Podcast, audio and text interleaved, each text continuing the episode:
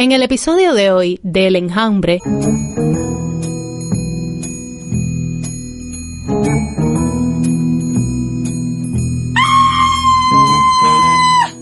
¡Me han robado! Hola. Recepción del Hotel Telégrafo. Necesito hablar con la policía. Ha ocurrido un crimen en mi habitación. Sí, habitación del detective Closot. Habla Cato, su fiel sirviente. Sí, Cato, como la grúa Cato. Mm, no le veo la gracia, ¿eh? Sí, ok, enseguida se lo paso. Detective Closot. Sí. Tiene usted una llamada de la recepción del hotel. Hola, hola. Habla el detective Close Up. Sí, Close Up. Como la pasta dental. No le veo la gracia. ¿Cómo? ¿Un robo? ¿De un diamante? No se preocupe. Puede contar con nuestra discreción. Yo me encargaré.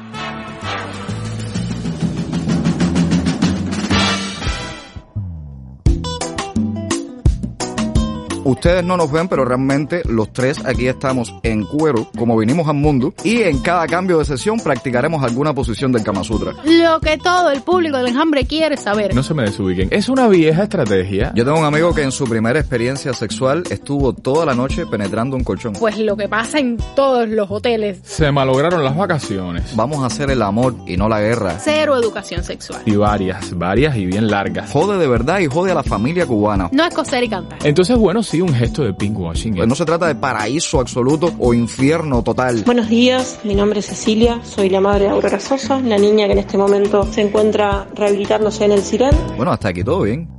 Hola, hola enjambreros, ¿cómo están? Hoy es sábado 3 de julio, el Día Mundial de la Bicicleta, gracias a un decreto de la ONU proclamado en el año 2018. Un día por ahora soleado en La Habana, 30 grados centígrados y la humedad al 66%. Muy buenos días, buenas tardes, buenas noches. Somos un podcast de El Toque, el desinformativo radial número uno de Cuba. Yo soy Lucía Marsh y esto es El Enjambre. Yo no veo la televisión, ni me conecto por internet. No escucho la radio ni leo la prensa. A mí no me desinforma nadie. Yo me desinformo solo. Yo mismo me manipulo. Yo me hago pasar por bobo. Yo vivo del disimulo. A mí me da lo mismo, lo mismo me da. La matemática no falla, pero a mí la cuenta no me da. Ni me conecto por internet. No escucho la radio ni leo la prensa. A mí no me desinforma nadie. Y a mí me da lo mismo. Y a mí lo mismo me da. La matemática no falla, pero a mí no me da la cuenta. La cuenta no me da. Ay, caballero, ya, ya, ya. Vamos, Ay, vamos con la canción la original porque de verdad, definitivamente Roncalunga es lo que suena bien aquí. Yo no veo la televisión, ni me conecto por internet. No escucho la radio ni leo la desinformo solo. Yo mismo me manipulo. Yo me hago pasar por bobo. Yo vivo del disimulo. A mí me da lo mismo. A mí lo mismo me da. La matemática no falla, pero a mí no me da la cuenta, la cuenta no me da. A mí me da lo mismo. A mí lo mismo me da.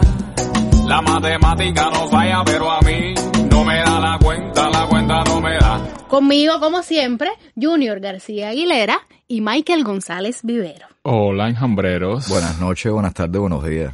¿Cómo han pasado las semanas? Díganme. Una semana, bueno, para mí sin tantas peripecias, realmente. Bueno. Yo creo que para ti con demasiadas, Junior. Demasiadas. Necesito ya descanso, paz, tirarme en la cama así a ver aunque sea Rusia Today. Eh, no sé.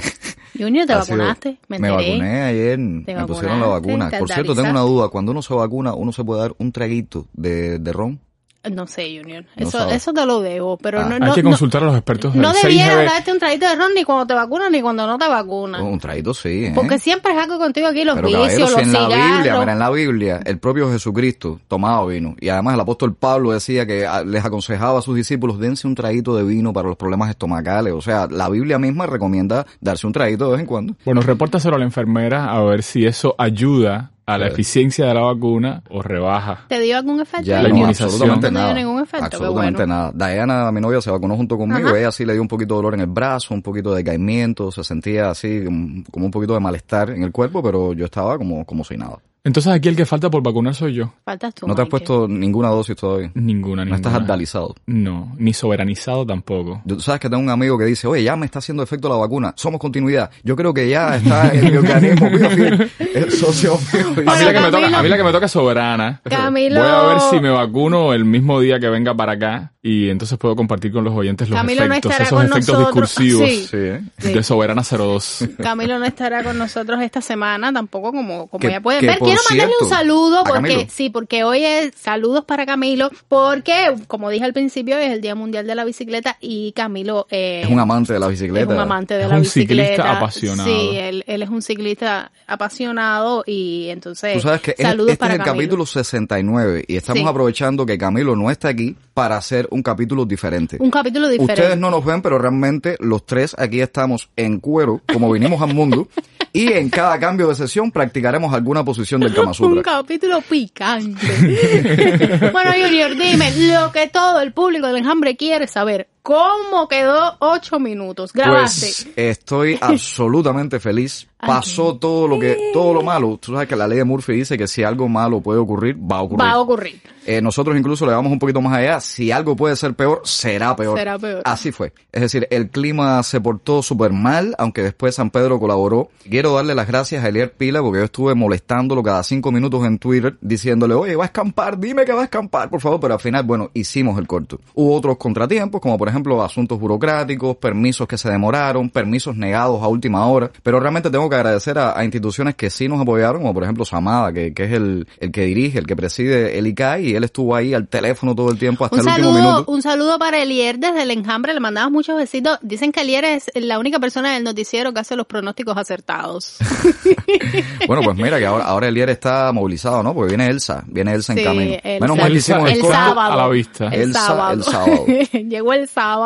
Oye, pues mira, estoy feliz, estoy feliz con, con el corte. Hay mucha gente a las que agradecer. Fueron realmente 200 personas eh, ese fin de semana. Eso quiere decir que estamos grabando con un director de cine aquí en, en el enjambre. Eh, bueno, vamos a esperar que salga, ¿eh? Todavía la puedo... La joven promesa. todavía todo eso bueno que se firmó lo puedo echar a perder en la edición. No, no. No, confío mucho en los muchachos Y la edición será larga y fatigosa. ¿eh? Larga, Así sí, que todavía la obra está lejos de estar Pero terminada. cuéntame, cuéntame, cuéntame. Probablemente le cambiemos el título porque eh, no, no puedo tener como camisa de fuerza el tema de los ocho minutos y ahora voy a visionar todo Claro. lo que se grabó y las secuencias que tengan más calidad serán las que queden más allá de- del tiempo. Así que a lo mejor tengo que hacer un concurso pronto pa- para elegir el, el título Ay, yo, definitivo. yo, yo, yo, que a mí me encanta bautizar cosas. Ese- Sí. Esa es mi vocación. Ven acá, Junior, anécdotas positivas. Chica, todo bien. Mira. Fernando Pérez estuvo con nosotros desde el primer minuto. Eran escenas complicadas porque, bueno, había una orgía también. Aquellos, aquellos vecinos estaban vueltos locos. Wow. Cuando estábamos en un lugar, eh, veíamos a las personas de la, de la calle, de La Habana, que eran actores también, porque salían en el corto diciendo, oye, esa muchacha lleva dos días corriendo por toda La Habana. La hemos visto por aquí, la vemos por allá. Esa muchacha no descansa. Esos son los ocho minutos, eso.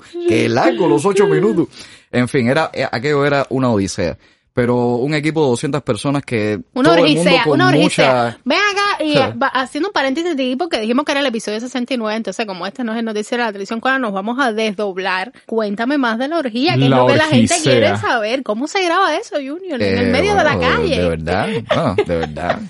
en el medio de la calle, bueno, es una calle que está medio cerrada, ¿no? Porque Sí. están construyendo ahí un, un hotel y está como que tapiada la, la mitad de la calle. Pero en ese pasillo tuvimos que cerrar porque también para proteger a los niños que viven ahí, que no Claro. salieran de sus casas, que no, porque era una orgía de verdad. Ay, o sea, Junior. personas desnudas. Te quedaste Eh, calvo en este en esta vuelta. Sí, mucha gente, casi todos los actores me decían, yo quiero estar en la orgía, yo quiero, pero no les daba tiempo porque tenían que estar en otros lugares. Sí. La orgía era el lugar más solicitado. Al final no, no era la orgía que yo quería multitudinaria, no, no ten- yo quería mil personas desnudas en la calle teniendo sexo. Sí, sí, sí. Pero bueno, quedó bastante bien. Agradezco bueno. a la comunidad LGBT que participó en, Sí, en el yo sé que algunas personas echaron una mano. Yo estoy al tanto de lo que pasó Sí. por mi cuenta. Claro, ahora me estoy enterando de los detalles más eh, densos contigo, de lo más sólido. Eh, pero sí, estuve al tanto. Vinieron varias personas a contarme. Yo me lo perdí, me lo perdí, no me lo perdono nunca en la vida. Imagínate todo el sábado en función del enjambre hasta altas horas de la noche. El enjambre no me deja prosperar, yo no, no me, no me deja salir adelante en la vida. Oye, me Junior, hablando de anécdotas, sí, pues, obviamente, hablando de anécdotas de ocho minutos, uno de los actores que trabaja con nosotros me contó algo que para nosotros fue muy agradable y muy curioso también. Dice que estaba ahí con ustedes en toda la grabación y la cosa, tratando de controlar las personas que estaban por la calle, no sé qué. Sí, y Dani dice que se le acercó una señora y le dijo, ay, ¿qué están haciendo? No, estamos grabando un corto, y no sé qué. Y que la señora le dijo, ay, ese debe ser el corto de Junior. Y él le dijo, ay, ¿cómo usted sabe? Sí, ese mismo dice, no, porque yo oigo el enjambre. Y en el enjambre, No. Junior contó que iba a grabar un corto, así que... Bueno, pues un abrazo para, para Así ella. que y bueno, nada, y para una señora Daniel random también. de la ciudad de La Habana. Señora, si usted está oyendo esto y se topó con Danielito, actor de, de acá de, de nosotros del segmento humorístico, bueno, pues un saludo para usted. Gracias por escuchar el Muchas gracias.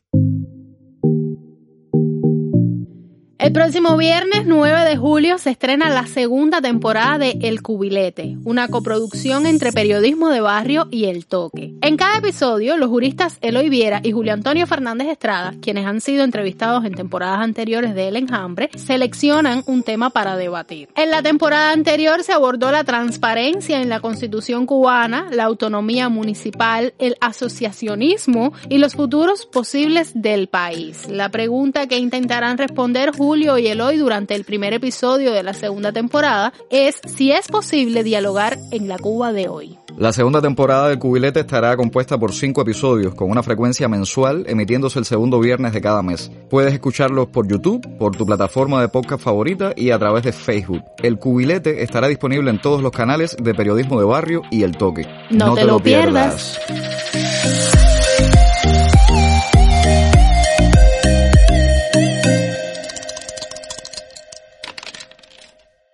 Oye, pues mira que esto de verdad que no me lo pierdo, porque bueno, soy fan a, Eloy y a, y a Julito, y además de eso es algo que nos hace falta a los cubanos, porque realmente necesitamos esa cultura cívica, esa cultura legal para participar. No puede ser que nos crucemos de brazos a esperar que otros hagan y deshagan, y nos engañen, y nos utilicen, y nos manipulen. Es decir, tenemos que aprender sobre legalidad y tenemos que aprender a usar las herramientas que podemos usar eh, eh, en Cuba. Es decir, no, no, no todo está prohibido, hay cosas que sí se pueden y yo creo que hay que aprender cuáles son las posibilidades que tenemos para participar en la vida de la, de la En sociedad. Twitter también las personas etiquetan al toque jurídico y entonces le hacen preguntas. El toque jurídico ha dado un servicio excelente Sí. en los últimos tiempos. muy necesario. Sí. O sea, ha echado luz sobre un montón de circunstancias que las personas, bueno, que no tienen esa formación, que no tienen a cuestas toda esa- la ventaja de la información, pues no entienden bien. Y entender entonces cómo hacerlo, cómo funcionan algunos mecanismos, es realmente muy valioso. Así que Bueno, pues ya saben, el próximo viernes 9 de julio, segunda temporada de El Cubilete. Y ahora sí, nos vamos con una de las secciones más gustadas del enjambre, los ridiculares. Bienvenidos a su desinformativo radial. Yo no me quejo, yo te digo lo que hay. Sintonízame la radio que el enjambre está sonando.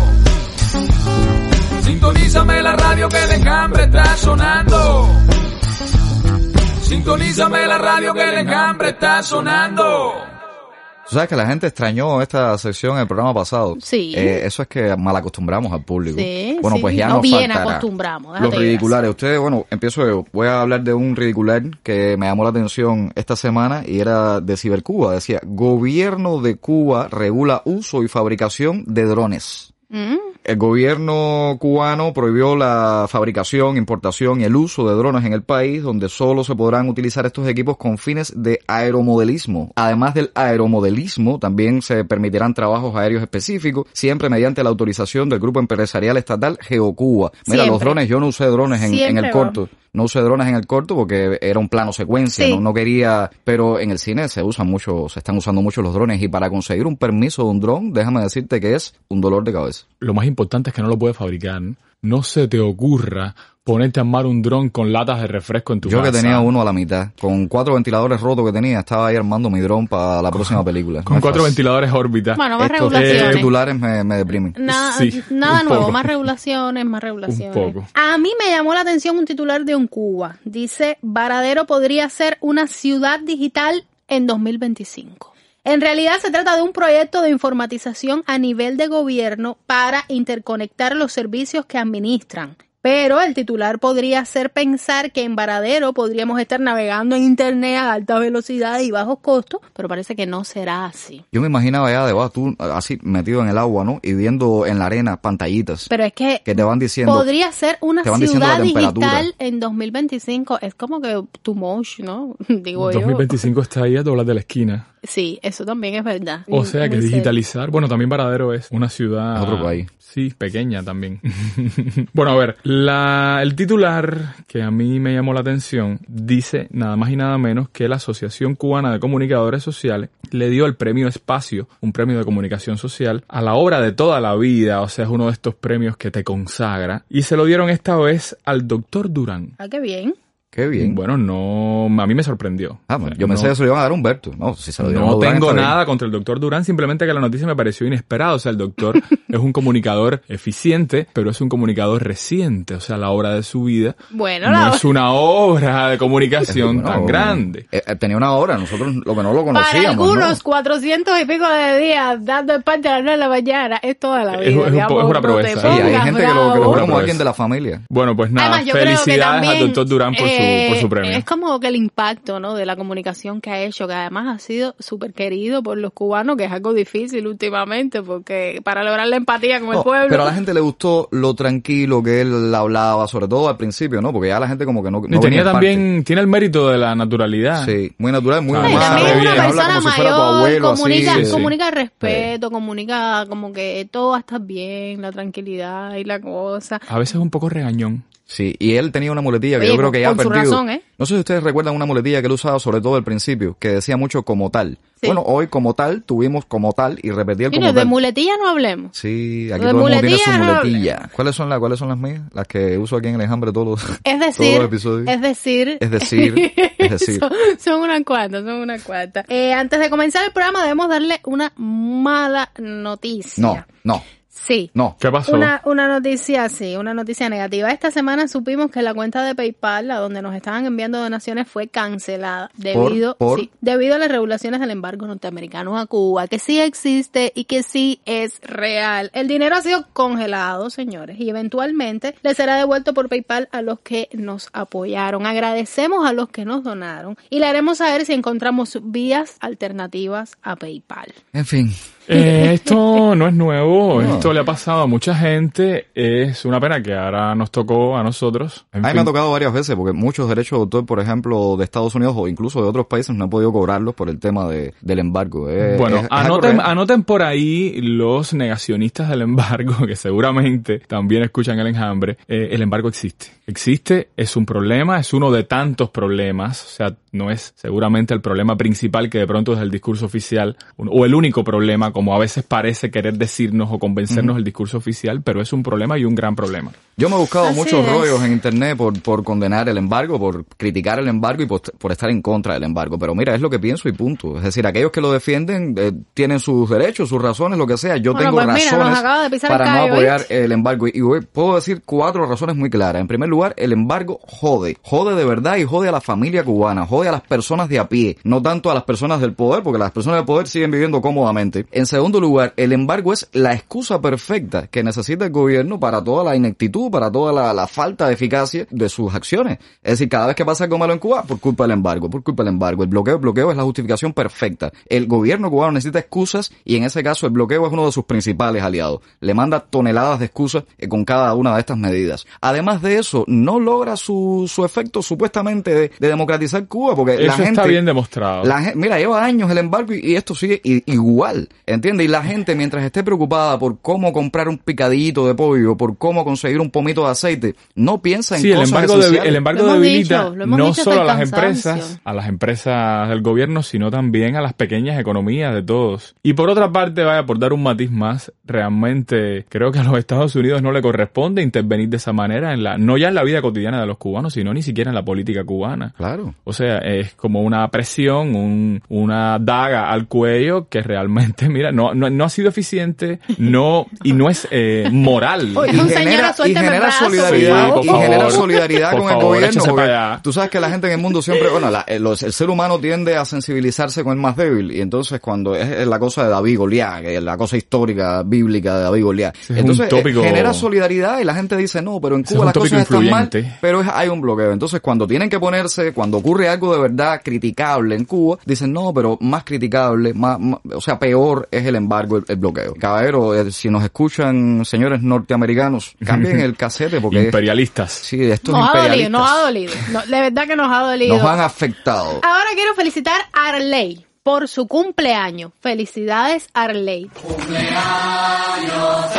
Nos enteramos un poquito tarde porque cumplió 26 años el pasado 24 de junio, pero aún así no queríamos dejar de felicitarlo, no solo de parte del colectivo del enjambre, sino también de su novia María Paula, su familia y amigos. Nos contaron que Coqui, que es el apodo por el que conocen a Arley, se reúne con sus hermanos cada domingo a escuchar el enjambre para debatir sobre temas que eh, tratamos aquí. Bueno, nos dio mucha alegría cuando nos contaron esto. Le enviamos un beso y un fuerte abrazo y le agradecemos enormemente que nos escuche con tanto interés y se armen esas polémicas alrededor del enjambre. Felicidades a Felicidades, Arley. Arley, feliz cumpleaños. Y ahora sí, la segunda sección más esperada por los escuchas del Enjambre Junior. ¿Sí? ¿Qué me traes hoy en Historias el 2 en el Misterias? ranking.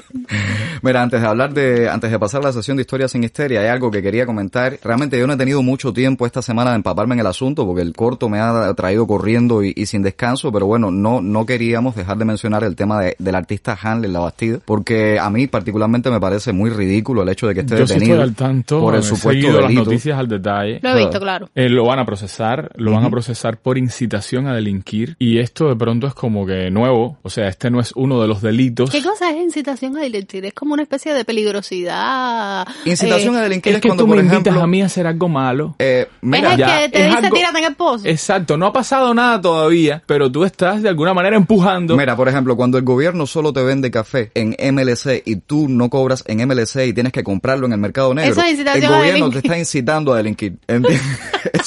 no, mira, en el caso que esto es serio, ¿no? En el caso de Hanley, yo recuerdo, eh, porque yo estaba en el grupo de debate en Telegram, y yo recuerdo cuando él hizo ese comentario, un comentario que no fue ni una decisión, ni una incitación. El grupo fue del un chat, 27N. fue un chat Sí. privado de, de pocos miembros, Ah, donde se estaban diciendo ideas, qué sé yo, no sé qué más, y eso fue una de tantas. Eso no se hizo público. Muy lo hizo- azaroso, eso no se implementó, quien eso lo no ocurrió. hizo público fue ¿quién? Humberto López. Iba a parar a las que sacó ese chat privado en el noticiero. Ahí Humberto López estaba incitando a delinquir porque puso esa información en pantalla, en el noticiero, en horario estelar. Esa información Eh, que además hay que dejarle claro a los enjambreros, eh, no fue nunca una estrategia Para eh, nada. organizada, Para no nada. fue una estrategia declarada del grupo 27N, Sí. además de que iba de algo casi que tan infantil como eh, escribir sobre los billetes o poner algún alguna información en los billetes que circulan. Era escribir los billetes. Algo que además la gente en Cuba ha hecho toda la vida, oraciones religiosas Sí, en los no, billetes. números de la bolita. Eh, María, te amo, Eh, tírame la llave, fulana, perdóname. Eh, esto solo fue algo que se dijo en un chat, en un chat de un grupo, o sea, esto no se hizo público, no, no hubo ninguna eh, expresión de esto en público, en plan una campaña o algo por el estilo, así que realmente el caso es bien inconsistente. Ujú. ¿Qué pasa? Yo a veces pienso que se les están agotando eh, las ideas con respecto a los delitos. Todos los días se sientan frente al Código Penal y dicen, bueno, ahora qué delito podríamos usar ya. Nos hemos aburrido de usar el desacato. Pero es una cuestión nos como hemos de aburrido de usar el desorden público. Y bueno, mira, aquí tenemos incitación para delinquir. A ver,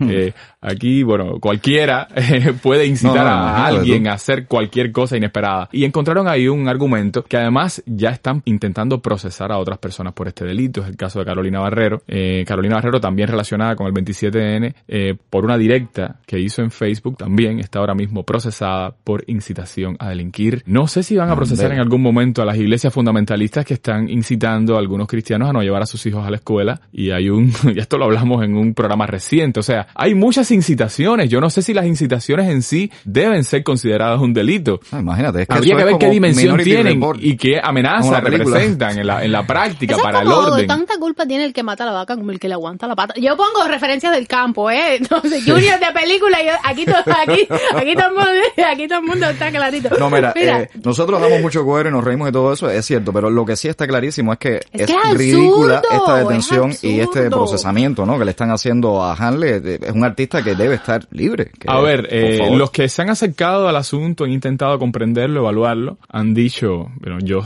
soy uno de los que lo piensa también, que esto se trata de una advertencia, de un escarmiento, de un mensaje eh, a todos los que están fuera de Cuba. El mensaje Ajá. es, en esencia, eh, sean prudentes si quieren volver a Cuba, en lo que dicen, en lo que hacen público. El Hamlet- escarmiento es una Hamlet ha estado en manifestaciones en Europa, o sea, sean prudentes si quieren volver a Cuba y si son imprudentes, no vuelvan. Y Hamlet la Bastida volvió. Así es. Esto es un tema que va a seguir en desarrollo, así Sí. que hablaremos en, en próximos Sí, episodios vamos a seguir al tanto. sobre cómo evoluciona el Seguiremos tema de tanto. Y, Y ahora sí. vamos a pasar a la sesión. Por favor, ya. La número dos del ranking. No nos hagas esperar más. Michael está historia. desesperado, pero hoy no lo vas a dejar hablar porque ¿Qué le voy a tirar hoy? un zapato para Yo allá. voy a hacer mis apuntes. Nos Sí. vamos con... Ya esto se va volviendo Hoy- una tradición. Hoy, mira, tú sabes que hubo personas ofendidas en, en el capítulo Ah, pasado. sí, sí, lo vi. Porque hablamos de Martí desde un punto de vista humano, lo bajamos del mármol y lo hicimos de Sí. carne y hueso, ¿no? Aquí en Pero en más el personas lo agradecieron, Eh, Junior. Yo creo que sí, que fueron más los agradecidos, digamos, de que se humanizara a, a alguien que ha sido tratado por la historia como A mí de me gustó, piedra. déjame decirte mucho, porque yo, yo siempre tiendo a no idealizar nada ni nadie, ¿no? Y entonces de momento me empezó a parecer simpático, Martí, que tengo que ser honesta,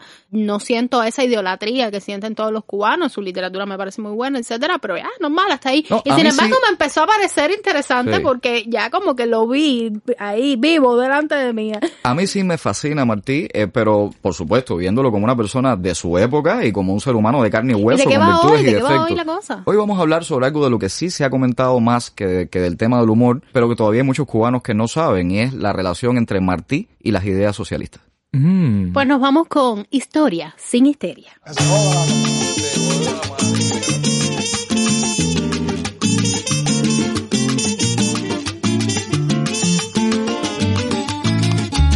Oye, tú que dices que yo no soy cubano, escucha. Donde quiera que yo voy, yo soy cubano. Donde quiera que yo estoy, yo soy cubano. En el último rincón, el más lejano, siempre fui, siempre seré. Cubano. Le comenté a Alexis que estamos usando el tema de y de Willy Chirino en esta Sí, sesión y le encantó, le encantó. Dice, usa el tema, no te preocupes, no, no hay que, el tema de los derechos, tú sabes que Saludos para. Alexis Valdés. Un abrazo para- para Alexis. Gracias por, bueno, por compartir su maravillosa canción con nosotros. Sí. Oye, bueno, Martí, Martí, lo primero que hay que decir es que no era socialista. Sí, vamos a partir de Eh, ahí, sí, que eso es un eh, hecho. Eso es lo primero. Martí era un republicano Michael. liberal. Cállate. Eh, era un humanista, era, era alguien que sí tenía esa simpatía, esa, esa cosa con los pobres de la tierra. Bueno, lo decía en sus versos, con los pobres de la tierra quiero yo mi suerte echar. Y todo el tiempo estaba como que hablando de los pobres.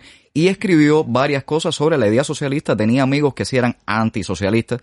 Tenía otros amigos que compartían un poco aquellas ideas. Trabajó, por ejemplo, en, la misma editorial donde antes había trabajado Carlos Mar. O sea que él quizás tuvo acceso a documentos de Carlos Mar engavetados, o sea, cosas que todavía no eran públicas. Probablemente las haya leído. Era alguien que sí había leído a Carlos Mar, alguien que sí estaba empapado en cómo funcionaban las ideas socialistas en Estados Unidos, en Europa, en todas las partes del mundo por donde transitó y tuvo sus opiniones al respecto. Quizás de lo más conocido que se sabe sobre el tema está el Carlos Mar ha muerto. Es una de las cosas que más se conoce, donde él empatiza con Carlos Mar en esto de ponerse del lado de los pobres, pero al mismo tiempo es muy crítico. Sobre todo le parecía mal aquello de echar a unos hombres sobre otros. La lucha de clases. Eh, la lucha de clases le parecía que no, no compartía la misma visión marxista sobre ese tema. Y otra de las cosas que también se ha manejado mucho, se ha escrito mucho sobre el tema, es la crítica que él le hace a lo de Herbert Spencer, la futura esclavitud, Donde aquí sí, bueno, es, muy crítico con lo que Spencer escribió del socialismo, pero al mismo tiempo comparte algunas ideas. Por ejemplo, él sí está de acuerdo en que convertir un país en una casta de funcionarios aquello que él llamaba el funcionariado autocrático era un error definitivo porque era el mismo poder que tenían los burgueses pasárselo simplemente a una nueva casta que iban a terminar siendo como los burgueses. Y lo hemos visto en casi todos los países donde el socialismo se ha implementado como política ha surgido esta burocracia empoderada que prácticamente se comporta igual o peor que la burguesía. Pero bueno, hay otros escritos sueltos, pequeños escritos sueltos, donde Martí hace más énfasis, ¿no? Sobre la idea socialista en cartas que le escribió a Fermín Valdés y definitivamente Martí no compartía esa ideología. No la compartía entre varias razones porque consideraba que cuando tú repartes todo de forma igual, estás privilegiando a aquellos que se esfuerzan menos Sí. y estás poniendo sobre los que sí trabajan, sobre los que sí se esfuerzan, sobre los que sí quieren empujar y progresar dentro de una sociedad la carga de los que no lo hacen, la Sí. carga de los perezosos. Y entonces en ese sentido Martí sí hacía una diferencia. Pero Porque- es un análisis de pronto como que antiguo, un poco ingenuo también, ¿no? También. Se está desconociendo muchas estructuras que, que trascienden a la voluntad de producir o no, a la, a la voluntad de trabajar o no. Sí, eh, eran debates que también estaban, habían en esa época, todavía Sí, no claro. había, digamos, no, todavía ningún existe, gobierno de hecho, todavía una posición que todavía está vigente. No trabajan y pues no merecen nada. Eso todavía hay gente que lo dice hoy por Claro hoy. que eso no significa Que no trabajan no comen. no sobre todo las asociemos, madres en las casas. no Sí, asociemos la vagancia, digamos, con la pobreza. Es decir, él sí estaba de acuerdo en que a los pobres había un Estado estaba obligado a ayudarlos, estaba obligado a, a resolverle lo mínimo necesario para subsistir con dignidad. O sea, porque no es solamente que subsistan, es que lo hagan con Y él decía que esta ayuda a los más eh, desposeídos, digamos, dentro de una sociedad, hacía inevitable el socialismo. Y hacía énfasis en ese tipo de políticas que podrían hacer inevitable o que podrían hacer innecesario, mejor dicho, el tema de- del socialismo. Y, quiero leer, a mí no me gusta leer frases de Martí, porque casi siempre que se, lee a Martí se saca de contexto. Y hay que, cada frase que, se cita, hay que verla dentro de su contexto, de qué estaba hablando en sentido general, a qué se refería.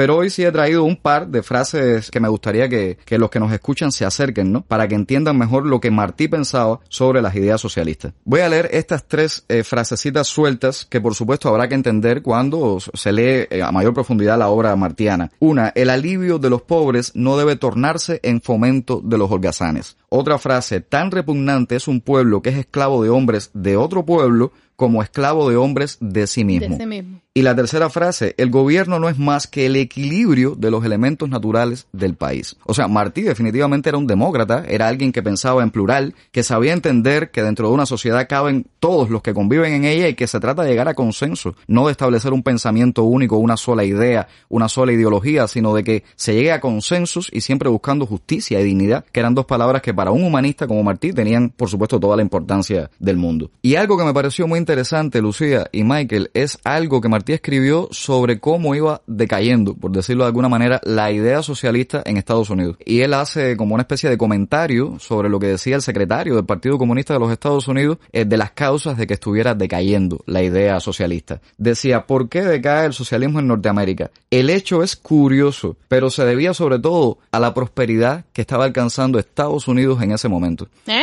Eh, sí, a, a eso mismo se refería Martí. Es Dice- directamente proporcional. si Dice, el hecho es curioso, cierto e interesantísimo. Y cita a este, a este secretario del Partido Comunista diciendo, el número de periódicos socialistas en los Estados Unidos se ha reducido en el año 1887 hasta hoy. Esto y la debilitación de nuestros trabajos, recursos y números de miembros tiene por causa la prosperidad extraordinaria que goza el país desde aquel año. Prosperidad O sea, extraordinaria. ¿Sabes cómo sí. estaba eso? No, es que imagínate, o sea, y Martí comparte estas ideas. Él dice que cuando hay prosperidad, cuando la riqueza se reparte de manera más equitativa, ya no es necesario implementar una especie, ¿no? Un tipo de, de socialismo. Pero de alguna manera el proyecto liberal democrático de Martí en alguna medida me parece tan utópico como el socialista. O sea, ¿qué país es ese que soñaba de pequeños propietarios donde es posible vivir sin que las desigualdades ofendan, en fin, con oportunidades para todos, eh, basado en una estructura que tiende a construir abismos de desigualdad? O sea, el proyecto ese demócrata liberal de Martí que tiene sus raíces en el siglo XVIII es tan utópico como el proyecto socialista. Lo que sí está claro es que a Martí no le gustaba esto de estarse peleando entre clases porque después sí se lanza a pelear por la idea de la nación y la independencia y la autonomía nacional y hasta por la idea trascendental de- del- del espacio geopolítico y de usar a Cuba como una protección para eh, la identidad latinoamericana. O sea, de pronto Martí se mete en una complejidad muy grande en, en un- en esa dirección, pero en la otra dirección, o sea, hacia adentro, hacia el funcionamiento de las sociedades, Martí es, vaya, casi que conservador. En algunas cosas sí. Otra de las cosas que Martí veía muy mal era tratar de, de importar ideas europeas a nuestros pueblos de América. Por ejemplo, él en un escrito refiriéndose específicamente a Venezuela decía, las ideas socialistas de Europa no tienen nada que curar en la selva del Amazonas. Es decir, él veía a la América nueva, la, la América nuestra, como él le decía, como un terreno todavía que necesitaba ese desarrollo que sí da el capitalismo, esa prosperidad de alguna manera económica, industrial, que sí se alcanza con, con, con el capitalismo, para entonces repartir esa riqueza y hacer innecesario el socialismo. Pero importar esas ideas sin desarrollo era absolutamente ridículo. Y, y- ¿Qué? y qué curioso que lo diga refiriéndose justamente a Venezuela, ¿no? Sí, sí. ¿Tú sabes lo que me venía a la cabeza a mí ahora? El poema de los zapaticos de rosa. Ay. Que estaba Pilar, ¿no? Y Pilar Sí. se quita sus zapatos y se lo da a una niña descalza, ¿no? Sí, pero no porque sea socialista. Pero no era por... Pero, a ver, Pilar tenía más en Aquello su era casa. caridad católica. No es que Pilar Exacto, tenía... era ella tenía- cristiano, era un gesto cristiano. Ella tenía más en su casa, no eran los únicos que tenía, ¿sabes? No- no- Sí, no pero era los dio porque todo. era generosa, porque él había sido educada para O compartir. porque no los compró ella, O sea, porque mi claro. hijo lo haría igual. O sea, lo- los das y todo sigue igual, pero o sea, además porque le dejas un par de zapatos, la otra no va a salir de su situación eh, Sí, claro. Eh, te decía que es muy interesante comparar a Martí con otros cubanos de su tiempo, con otros personajes de su tiempo que estaban en otros contextos, que estaban en otras situaciones y que tenían perspectivas diferentes sobre los mismos problemas. Y estoy pensando en un comunista cubano durísimo de ese mismo tiempo, eh, a ver, cubano francés. Paul Lafargue fue el yerno de Carlos Marx, señores, era de origen cubano. Sí, sí, sí, sí, y eso tiene muchas historias Ay, y hay mío, los anécdotas. estamos metidos en todas partes. Sí, a ver, creo que hay una carta por ahí donde Marx le dice a la hija, ¿por qué te empatas con él? Eh, no te palabra. bueno, no le pongas comillas a esto, Yo pero me- más o menos yo- lo que dijo yo fue me eso. A lo imagino mejor lo Marx espérate, diciendo, lo- ¿por qué no, te lo dijo en alemán, empatas? lo ¿Por qué no te empatas con no te empates, no te empates con él? Es caribeño.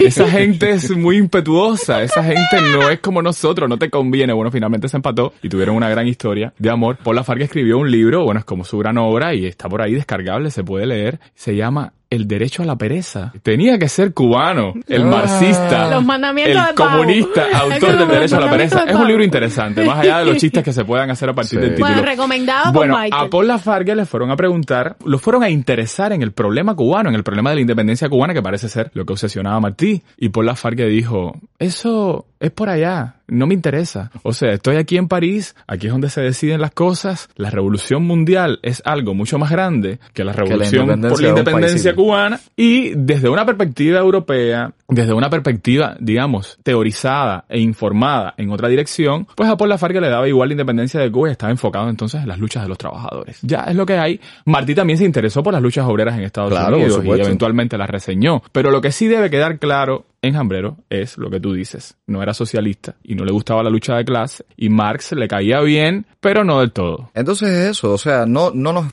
quieran pintar un Martí que, que no existió. Ay, que los caribeños no Eh, realmente, Sí, mira, a las alemanas sobre todo.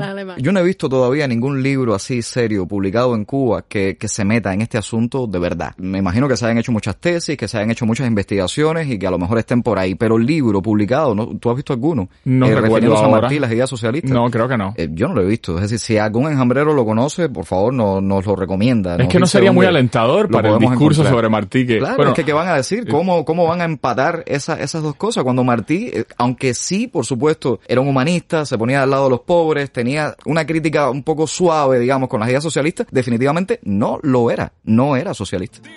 en Miami o en Japón. Yo soy cubano, en Alaska o en Cantón. Yo soy cubano, en Madrid, en Nueva York o el Vaticano. Y si a la luna yo me voy, seré cubano.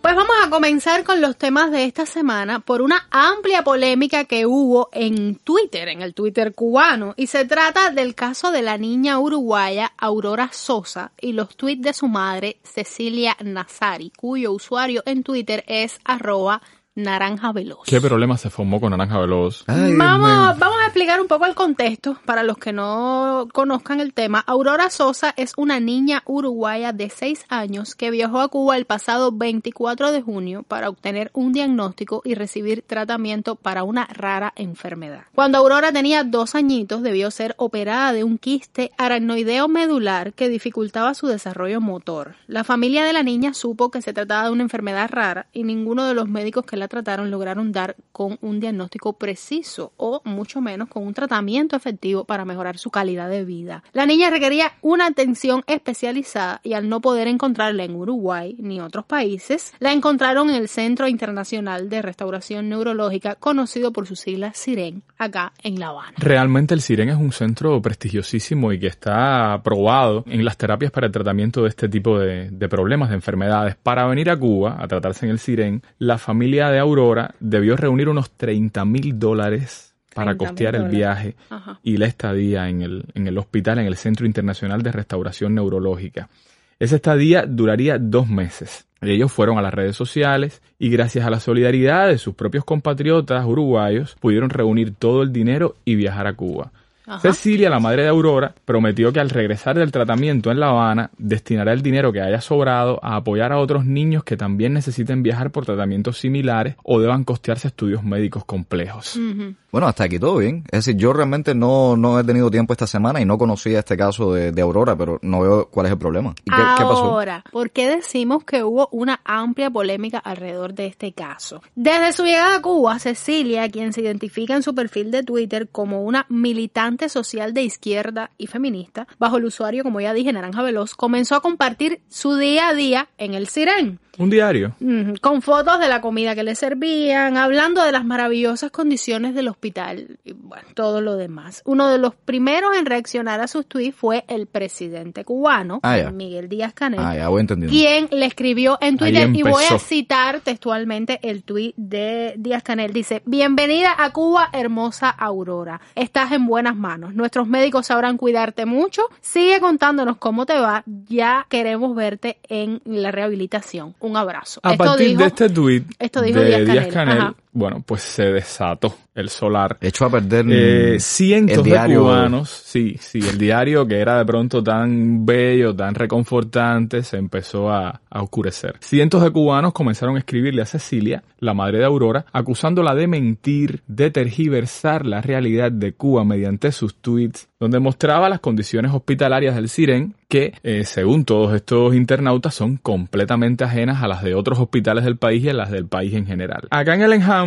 intentamos entrevistar a Cecilia Nazari Sí. para conocer lo sucedido durante esa polémica desde su punto de vista, pero eso no fue posible porque sus días en el Siren son extremadamente largos. Sea, Aurora tiene que hacerse muchísimos exámenes y en ese momento no nos pudo atender. Queríamos preguntarle acerca de la enfermedad de Aurora, del por qué vino a Cuba a atenderse, por qué precisamente el Siren. También queríamos preguntarle sobre este tuit que escribió el presidente Díaz Canel dándole la bienvenida y sobre las polémicas que surgieron en Twitter a raíz cuantas, ¿eh? de sus publicaciones, sí, varias, varias y bien largas. No fue posible hacerle la entrevista, sin embargo, Cecilia aceptó enviarnos un audio cortico, breve, respondiendo algunas de nuestras dudas. Así que le enviamos las preguntas Ah, que nos bueno. hubiera gustado hacerle Sí. y ella solo nos mandó este audio, pero se lo agradecemos muchísimo. Vamos a escucharlo Ay, sí, un por favor, momento. vamos a oírlo. Sí, de primera mano, aquí está.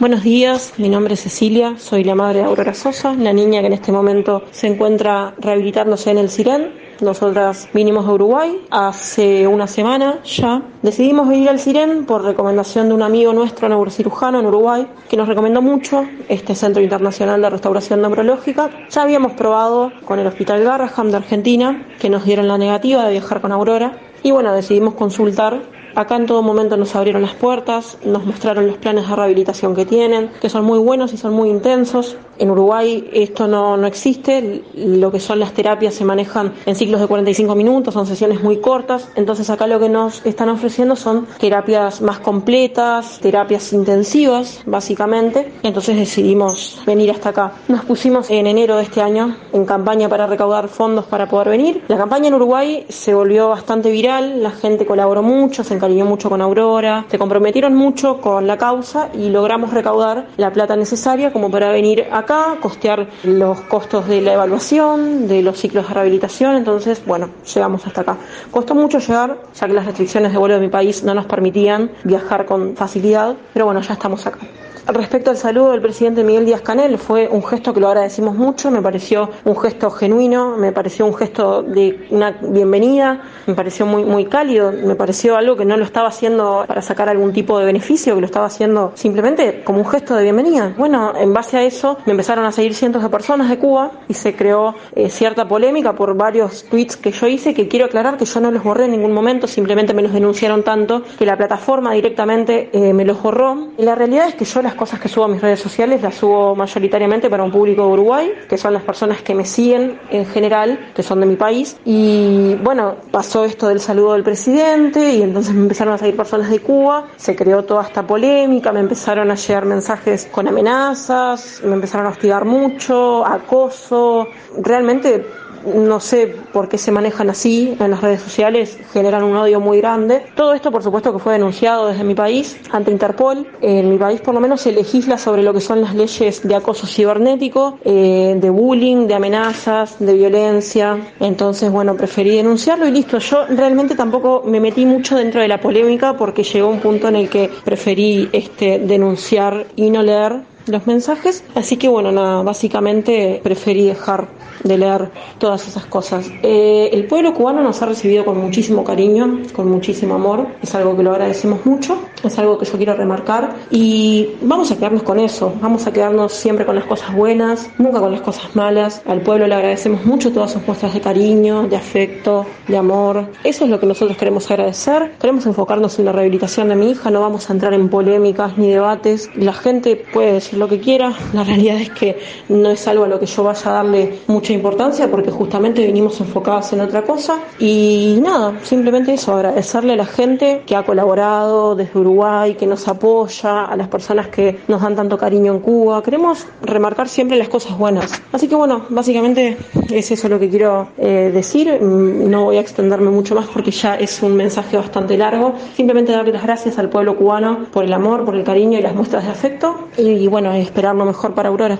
Bueno, mira, realmente aquí hay varios asuntos. A ver, es cierto que las condiciones de, de estos hospitales en Cuba distan mucho de las condiciones de nuestros hospitales, de los hospitales donde somos atendidos nosotros, que sabemos que tienen pésimas condiciones Eso es un No, higiénicas. pero Cecilia no ha dicho Eso tampoco es un que esto hecho. no, es- Claro, no es claro. así. Eso es un hecho y es algo que No Cecilia no tiene por qué saber. Claro, por tampoco. supuesto, ella está contando su experiencia, Ajá. ¿eh? Eh, y punto. Lo que sí, lo que sí estamos viviendo en Cuba todavía, lamentablemente, es esa polarización, esas posiciones extremas, esos discursos de odio, esos ataques personales, cuando en realidad, señores, vivimos en una realidad compleja, ¿eh? Ver, es decir, las cosas no son en blanco y negro, eh, no se trata de paraíso absoluto o infierno total. Es importante. decir, hay matices. Cuba Sí. tiene, por supuesto, un millón de cosas que queremos cambiar porque queremos un país mejor, más democrático, más plural, con más respeto a libertades, derechos, con más progreso, es cierto, pero también tiene cosas buenas, ¿eh? A ver, Junior, mira, Y las lo cosas primero. buenas hay que reconocerlas, Lo porque si no- primero, lo primero, ellas se encuentran ingresadas en un hospital de pago, donde los tratamientos no son gratuitos y las condiciones son diferentes a la mayoría de los hospitales de la isla que sufren esta falta de, de recursos. Ella respondió a los que le escribían con ofensas y a los que no la ofendían, muchas veces respondiendo también con ofensas, lo cual, señores, ha estado muy mal. Y Sí, ella eh, perdió el control. Bueno, ha negado que estuviera mintiendo. Bueno, pero en también todo está pasando por una situación estresante, es decir, tiene- tiene- vaya, tener un familiar, un- una niña Ha tratado de explicarse lo mejor que ha podido. Dijo también que estos tweets no estaban dirigidos al público cubano. Otra de las acusaciones que le hacen es la de estar relacionada estrechamente con el gobierno cubano, lo cual ella niega totalmente. Cecilia argumenta que sus tweets no están Sí. dirigidos al público cubano. Lo dijo. Y que no son más que una bitácora para que el público uruguayo, especialmente ese que contribuyó económicamente para que su viaje fuera posible, sepa del día a día de Aurora. Cecilia está siendo atacada en Twitter no solo por mostrar su día a día, sino por declararse militante de izquierda. Además, porque enseguida la gente va, pincha el perfil. A ver, déjame ver qué, qué tuiteó esta, porque se le Bueno, está cayendo arriba. eh, eh, No, además La tengo, entendido, tengo entendido que es una militante, estuve conversando con gente en Uruguay, que es una militante más o menos conocida. No, o pero sea, es que tiene una dice, ¿qué tiene ver eso? Pero es que eh, es como, en la mente del cubano es como un todo Dios mío, encaja. Dios nos libre de esos pensamientos absolutos y de esos pensamientos únicos que quieren implantarlos. Porque hay gente que sí, quiere, hay gente que quiere acabar con un dogma para poner otro dogma, que quieren acabar con un pensamiento único perfil. para poner otro pensamiento Sí, único. Sí, la gente va a pinche perfil y dice, ah, bueno, es militante de no sé qué, de la izquierda, no sé qué más. Ya, claro, porque mira, porque creen que toda la información de una persona o todo el sentir de una persona se resume en la biografía de Twitter, en fin. Y pasó algo más, Lucía. Mm. Eh, esto también es sintomático. Cecilia anunció también en Twitter que una de sus tarjetas de banco había sido cancelada por estar usándola desde Cuba debido a las regulaciones del embargo bloqueo estadounidense. Le pasó igual que a nosotros con la... Sí, o sea, eh, vaya, nos podemos solidarizar desde el enjambre porque sufrimos algo parecido. Sí. Eh, enseguida comenzaron las especulaciones y noticias falsas, diciendo que ahora le sería imposible pagar por su tratamiento. Por ejemplo, fue una de las cosas que dijeron. Cecilia negó desde el inicio que el pago del tratamiento haya tenido problemas algunos, dijo que no pasó nada con eso, y explicó que lo sucedido fue que intentó ponerse una recarga telefónica y entonces su tarjeta fue bloqueada por Mastercard. Intentó con ayuda de su familia desbloquear la tarjeta y casi lo logró, pues ahora la tarjeta no funciona en Cuba, pero por lo menos funciona en Uruguay.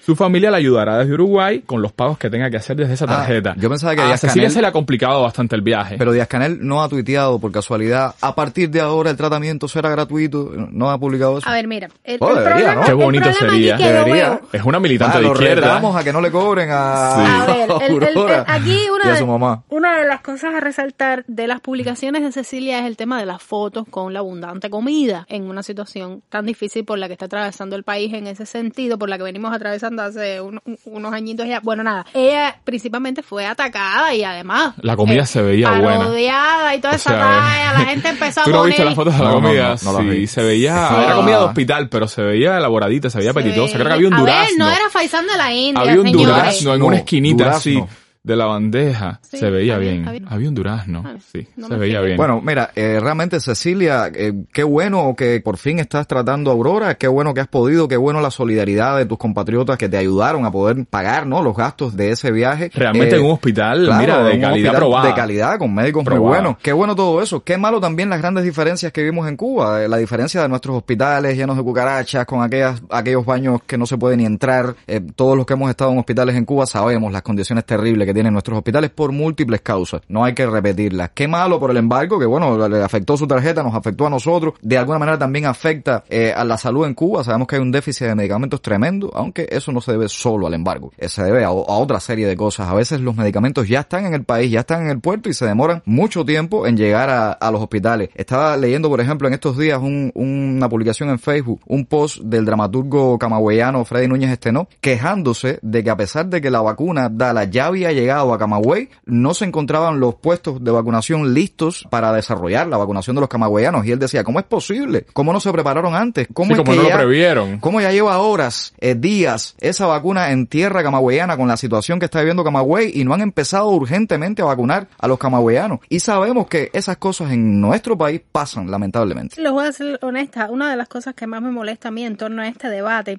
es el tema de la tolerancia y los ataques, etcétera. A mí también. ambos- Creo que eso fue lo peor de todo. ¿no? Sí, claro. en, en redes sociales. El odio. Nada justifica que te llenen tu norma en esos bandeja espacios. de mensajes eh, privados, de mensajes Eventualmente amenazadores, diciendo- siempre insultantes. deseándole las cosas peores, con una carga terrible de groserías, porque además es una mujer, hablando de, de- que hay una niña también en, en el asunto, y entonces tener que tolerar todo eso, y de momento se volvió como una moda en Twitter, poner que, bueno, que Cecilia me bloqueó o algo así, y, Sí, se y además agregar topic. un párrafo diciendo porque no aguantan las verdades, porque no, señores, en la red, la- cada cual administra sus redes sociales Eso como habla, eso habla. ¿sabes qué? Eso habla muy mal de los que dicen querer democracia, de los que dicen ser demócratas. Habla muy mal de esas personas, porque ¿qué es lo que quieren? Esas personas que se autotitulan como anticomunistas radicales, a, a- a ultranza, realmente no son tan demócratas. Realmente no es que estén a favor de la pluralidad, de, no, porque no aceptan un pensamiento No suelen, contrario. no suelen evidenciarlo por lo menos. Entonces se extremismos. Comportan de manera tan, pero tan negativa como eso mismo, como son estalinistas pintados de verde, ¿entiendes? Pero al final es estalinismo puro, es establecer un pensamiento único, es mi ideología, es la única que vale, como no tienes la razón, te prohíbo hablar, te censuro tu opinión, te voy a desaparecer como persona, ¿qué cosa es eso? Eh, eso Los esos extremos, por. Hubo muy poca solidaridad Señor, al final mire, con mire, respecto a, mire, a señor Aurora que está cine, enferma. Mire para acá, mire para acá, señor director de cine. Los extremismos. altero. Tú sabes que, Junior, te invito a trabajar en una coproducción ahí, entre tú y yo. Eh, Entre tú y yo, no, sí, no. vamos a No le quitemos a el esta- trabajo, Irela Bravo. Vamos a mostrarle a estas personas extremistas cómo sería una Cuba donde todas estas cosas estuvieran medio que resueltas, pero quienes estuvieran en el poder fueran estas personas súper extremistas y súper radicales y que al final terminan pareciéndose a, a todo Mira, lo que odian. tú Siempre sabes- es un buen sabes- ejercicio imaginarse eso. ¿no? Sí, mira, tú sabes que a ¿Qué mí me escriben, a mí me en escriben ese muchos momento? mensajes de odio todos los días, sobre todo por Facebook. A mí me escriben lo mismo diciendo que soy eh, de la CIA y gente diciendo, tú eres de la CIA, eres un mercenario, una rata, deberías estar preso, no tienes derecho a vivir.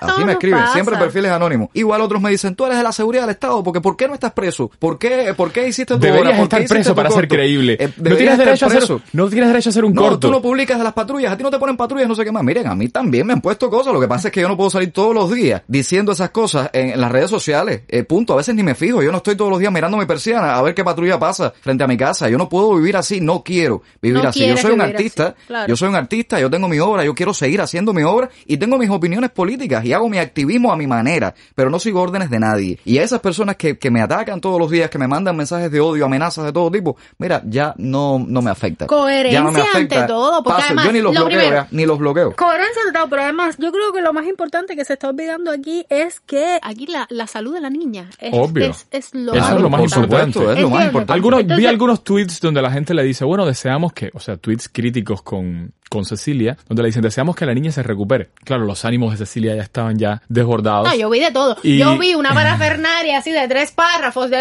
diciéndole hasta del mal de Y ya Cecilia estaba diciendo- Y al final le decía, no tengo nada en contra de la niña. Es mentira, tú quieres, tú no te importa lo que pasa con mi hija. O sea, ya ahí el tono, mira, se fue de control, es muy lamentable. En Twitter, bueno, en Facebook también, en todas Sí, las sí, redes en todas sociales, las redes. hay un montón de haters, odiadores, gente que no sé si está frustrada, si está desocupada, se pasan el día en las redes sociales y encuentran blancos, encuentran ver, objetivos. Gente imbécil siempre ha existido, ¿eh? Bueno, señora, pero Lo que pasa es que no ahora tienen, tienen redes Ahora sociales. tienen un espacio. Ahora tienen un redes- espacio para Un espacio redes- público, sí, para exponerse. Las redes no son la vida y a pesar de que sí en la vida real hay muchas personas que son víctimas de odio, yo creo que no pasa de ser lo mismo que pasó incluso hasta con el tuit de Díaz Canel por el Día de las Madres, que después comenzaron a hacerle meme y a decir que esas no eran las madres cubanas y bueno, al final eran tan cubanas como nosotros tres. Eran cubanas. Es que tan cubanas como Sí, de, nosotros todas- de todas formas, el, el Díaz Canel de No comunicación. obstante eso, yo vuelvo. eh, sí, no vaya. obstante eso, yo Esa no vuelvo. es su especialidad. Yo Esa no vuelvo es su sobre lo mismo. Yo vuelvo sobre lo ¿Cuál es su mismo. especialidad, eh? Es ingeniero. Eh, eléctrico. Y habrá puesto cables bien, él sabrá resolver un problema de, de electricidad. Él será el que arregle, que pone los bombillos en su casa. Me pregunto qué ¿Cómo es lo que- estarán esas conexiones, esos interruptores? Tú sabes que eh, esto que dicen de los avalados, de que Díaz Canel no tiene H, de que le ha pasado de todo, la Sí, caída de un avión, un qué sé yo. poco- Ahora también vieron el sismo. Vieron Sí. que tembló la tierra. Sí, ahora Era como que lo único que faltaba, ¿no? A su eh, lleva muy poco tiempo de gobierno y ha pasado como Sí, de pero todo. tembló muy ligeramente. A ver, tembló casi que cariñosamente como para animar las cosas. Sí, fue como un Bueno, como- estamos sí, esperando. estás orinando que estamos te erizas. esperando por Sí, Elsa. fue, un- fue un erizamiento. Estamos esperando por Elsa que ojalá. Y viene Elsa, y viene Elsa en camino. Ojalá, ojalá no, ¿oíste? Ojalá no. Bueno, si el Bueno, vamos a ver babalao que cómo llega, con nos está escuchando, intensidad. eh, si el babalao que atiende a Díaz Canel nos está escuchando, por favor, cámbiale el Bueno, tratamiento. pues volviendo sobre el tema de Cecilia, muchas gracias por compartirnos, bueno, pues este audio que escuchamos aquí en, en El Enjambre, forma de pensar, de ver las cosas. Y eh, bueno, en estos momentos, decir ya para cerrar este tema, que eh, Aurora se encuentra avanzando en sus exámenes médicos y le deseamos una pronta recuperación desde El Enjambre. Un episodio más en las redes sociales de odio, de extremismo, de eh, falta de tolerancia, etcétera, y, a- y también como que la gente reacciona un poco mal a esto de que te bloqueen o de que, señores, no, es, es así, así funciona No, a mí me cae mal el bloqueo, tú sabes. Yo evito bloquear a la gente. Yo realmente tengo una pila de haters ahí que no los bloqueo. Yo los ignoro ahí, los dejo ahí con su discurso, punto, pero ni, Bueno, ni me tomo el trabajo de elección. sí. Igual es tu elección. Gente que no sé si está frustrada, si está desocupada, se pasan el día en las redes sociales. A veces la gente también usa el, el bloqueo, bueno,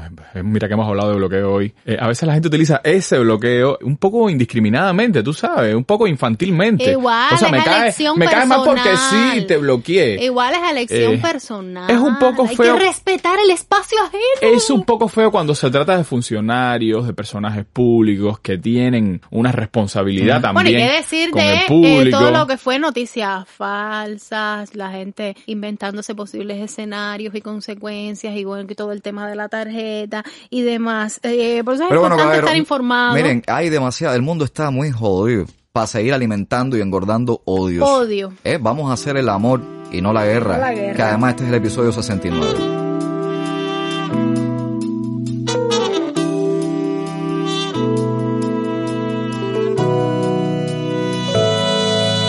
Ya, dicen que estoy loco, porque digo lo que pienso, estoy loco. Porque he visto diferente, estoy loco. Porque busco libertad, estoy loco. ¿Qué dicen? Dicen que estoy loco, porque los presos ya me están volviendo loco. Porque el silencio ya me está volviendo loco. Y todo el mundo aquí, y todo el mundo. Andamos crazy. Andamos crazy.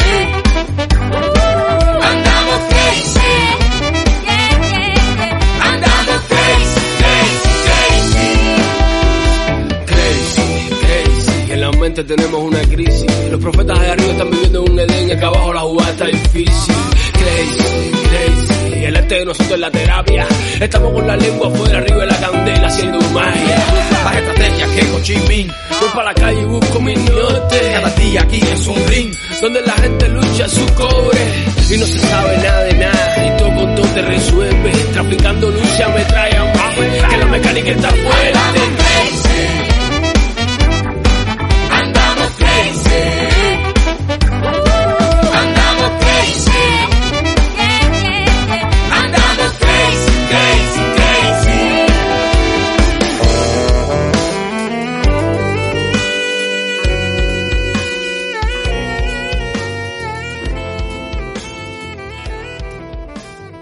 La semana pasada, la Oficina de Trámites de la Dirección General de la PNR, la Policía Nacional Revolucionaria y la Dirección de Identificación, Inmigración y Extranjería anunciaron que comenzarían a ofrecer cinco nuevos servicios a la población mediante la página web del Ministerio del Interior. A ver, Ah. esto escuchen ahora porque es importante y seguramente puede ser útil para alguien. Estos servicios son la solicitud de licencia de conducción y circulación de vehículos por pérdida, o sea, Ajá. ya podrán hacerlo de forma digital, la realización de declaratoria policial o denuncia acerca de delitos en el territorio nacional que no impliquen la presencia policial inmediata, o sea, no se trata de llamar a la policía porque está pasando algo en ese momento, sino informar de un delito que no tenga una implicación urgente, y además la confección de un nuevo carnet de identidad por pérdida o deterioro y solicitar cita para realizar el cambio de dirección, que novedad, o sea, vamos llegando poco a poco a la ciudad Bueno, digital. porque- Sí, sí. La informatización de la sociedad. Ah, porque esto es- ah, no es en Varadero Va nada más. avanzando. Varadero No. 2025. Eh, a ver, a ver, vamos a, vamos a ser más específicos. Estos servicios se solicitarán mediante la página web www.minin.gov.cu y la solicitud de carnet de identidad y licencia de conducción solo será para usuarios que se encuentren en La Habana. Hablando de servicios online, la ONA informó que el pago de tributos mediante su sitio web y la aplicación en zona está siendo probado en estos momentos con un grupo piloto de contribuyentes y pronto estará completamente funcional. Ay Dios. Así que los impuestos se podrán pagar. Bueno, ajá, podrán pagar por en zona Bueno. eh, los impuestos Ornat y en zona. sin Featuring. Es abandonar featuring. la vivienda, que es lo más importante aquí. Pues sí, Vamos a ver cómo les queda el la tema. El tema digital este. Vamos La avanzando. ciudad digital está llegando. Lo que hace falta es que la economía también se anime a ver si esos impuestos Y fluyen. que se moderen un poquito los precios de internet también, ¿eh? que, que siguen elevados. Una de las cosas que más escándalo eh, generó en, en redes sociales esta semana, aunque yo estuve realmente esta semana un poquito alejado de redes sociales ya lo sabemos. por el trabajo, pero bueno, Ya fue lo lo, dijiste, ya lo lo del hotel, lo del hotel Telégrafo. Oh, el Lo hotel vieron, ¿no? Axel, telégrafo. El pasado 29 de junio, el grupo de turismo Gaviota, de conjunto con la cadena española Axel Hotels, anunciaron la próxima apertura en La Habana del primer hotel de ciudad en Cuba dedicado a la comunidad LGTBIQ+. Se trata del Hotel Telégrafo, muy cerca del Capitolio Nacional. ¿Saben dónde queda el Hotel Telégrafo? Ahí frente al Parque sí, sí, Central. claro. Bueno, pues no es el primero en Cuba. y Prado. No es el primero en Cuba. Hace dos años abrió uno en Cayo Guillermo. La novedad es que este será el primero de su tipo en una ciudad cubana. Por demás, la capital. Telégrafo, no me parece un nombre muy feliz. No, sí. UMAP Resort. Un más resort me gusta más. Bueno, esta cadena Axel Hotel tiene la característica de declararse hetero-friendly en lugar de gay-friendly. Ya saben lo que significa. Todos son bienvenidos Amistoso con al los hotel. heteros. Sí, sí, sí. Todos son Los bienvenidos heteros al pueden hotel. venir, pero O sea- este hotel no es para ustedes. Pero está diseñado, diseñado necesariamente es tematizado, ¿no? Porque no, no. Mira, a ver, esto es una estrategia de ventas que más bien lo que implica es una declaración de principios, ¿no? Somos un hotel gay. Ay, es que a mí me ¿Entiendes? sigue pareciendo lo mismo. A ver, el hotel no es gay, el Para hotel mí no, no hay no tiene... Lo- eso es A como- ver, a ver, a ver, a ver, mira, no se me desubiquen, no se me desubiquen. Es una vieja estrategia de la comunidad LGBT en sus formas de resistencia, pues crear espacios donde eh, sean las personas LGBTIQ las que controlen y que no es que sean inclusivos con las personas LGBTIQ, sino que sean un espacio por excelencia LGBTIQ. Ahora se quiere ser desde esa posición inclusivo con las personas hetero, por eso es hetero friendly y jugar un poco con esto de que, bueno, no sé, desde la norma hetero, pues somos amistosos con los gays, pero al fin y al cabo somos los heteros los que no tenemos el- deberíamos ser es amistosos lo que estamos al centro. Eh, Mike, no deberíamos ser amistosos normalmente. Deberíamos ser amistosos con todo el mundo. Bueno, a ver, yo realmente esto del hotel no lo veo mal. A mí realmente no me, me parece bien. Pero ¿cuál ha sido la polémica? ¿Por Bueno, qué? la, la por qué? polémica, la Ajá. polémica se ha enfocado en, en varios puntos. Lo primero, no queremos hoteles, queremos derechos. Bien, ¿verdad? Ajá. Hasta ahí todo bien. No queremos hoteles, queremos derechos. Vamos, Esa ha sido vamos una a ir de las haciendo algunas preguntas. posiciones del activismo Pero LGBTIQ. bueno, es que sabemos que en Cuba A los ver, hoteles crecen con ver, mayor velocidad dar- que los derechos. Les voy a dar, exactamente, les voy a dar un, un- un matiz ahí, les voy a dar un poco más de información. Algunos activistas LGBTIQ, y es que el activismo está con los pelos de punta Sí. y está metido en grandes debates ahora mismo. Sí. Algunos activistas salieron criticando no solo la inauguración del hotel o la existencia del hotel, sino además que el anuncio fuera hecho primero por Gaviota, pero después por CNSEX, el Centro Nacional de Educación Sexual, Sí. En sus cuentas de redes sociales y además el 28 de junio, el Día del Orgullo LGBTIQ, cuando la posición histórica del CNSEX sobre esa celebración es que Sí. no celebramos ese día porque es una celebración capitalista. Y ahora lo celebramos porque vamos a inaugurar un hotel capitalista Sí. con, de tema LGBTIQ para, obviamente, sumarlo al sistema de hoteles del país de las empresas eh, militares. Sí. Eh, señores, es así.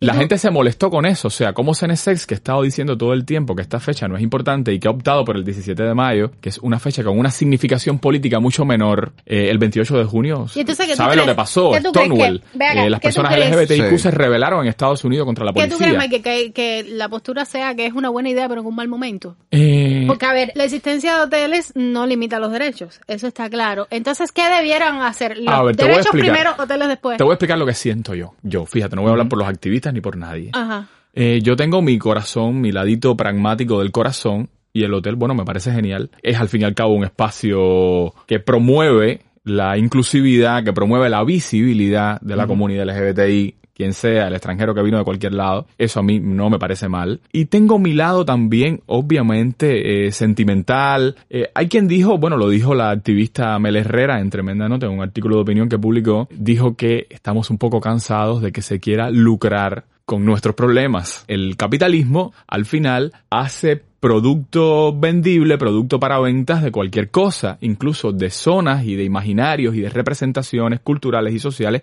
que alguna vez fueron perseguidas, que alguna vez fueron rechazadas, que alguna, que alguna vez fueron marginalizadas desde las posiciones hegemónicas que el propio capitalismo ha eh, consolidado. Entonces es un poco como que deja un sabor un poco raro, ¿no? O sea, de pronto ahora esto se ha convertido en tema para alojamiento, en tema para vender una ciudad, en este caso La Habana, que en general es una ciudad amigable, creo, con las personas LGBT, porque es que también es amigable con todos los turistas. Da igual su orientación sexual o identidad de género mientras tengan euros y dólares. Todo esto deja un sabor bastante raro. O sea, yo no tengo de verdad ningún problema con la existencia del hotel, me parece bien, pero entiendo el discurso de los activistas y apoyo buena parte del discurso de los activistas Es- sobre este tema. Porque ¿qué está pasando? Hay un debate grandísimo ahora, ahora mismo en Cuba. El CNSEX, por ejemplo, ha sido bastante tibio en su... En, a ver, mientras el activismo independiente está haciendo una campaña para visibilizar la agenda LGBT con vistas al código de las familias, de todo eso hemos hablado aquí en el enjambre, el CNSEC tiene una posición por supuesto, en la misma línea, pero bastante tibia,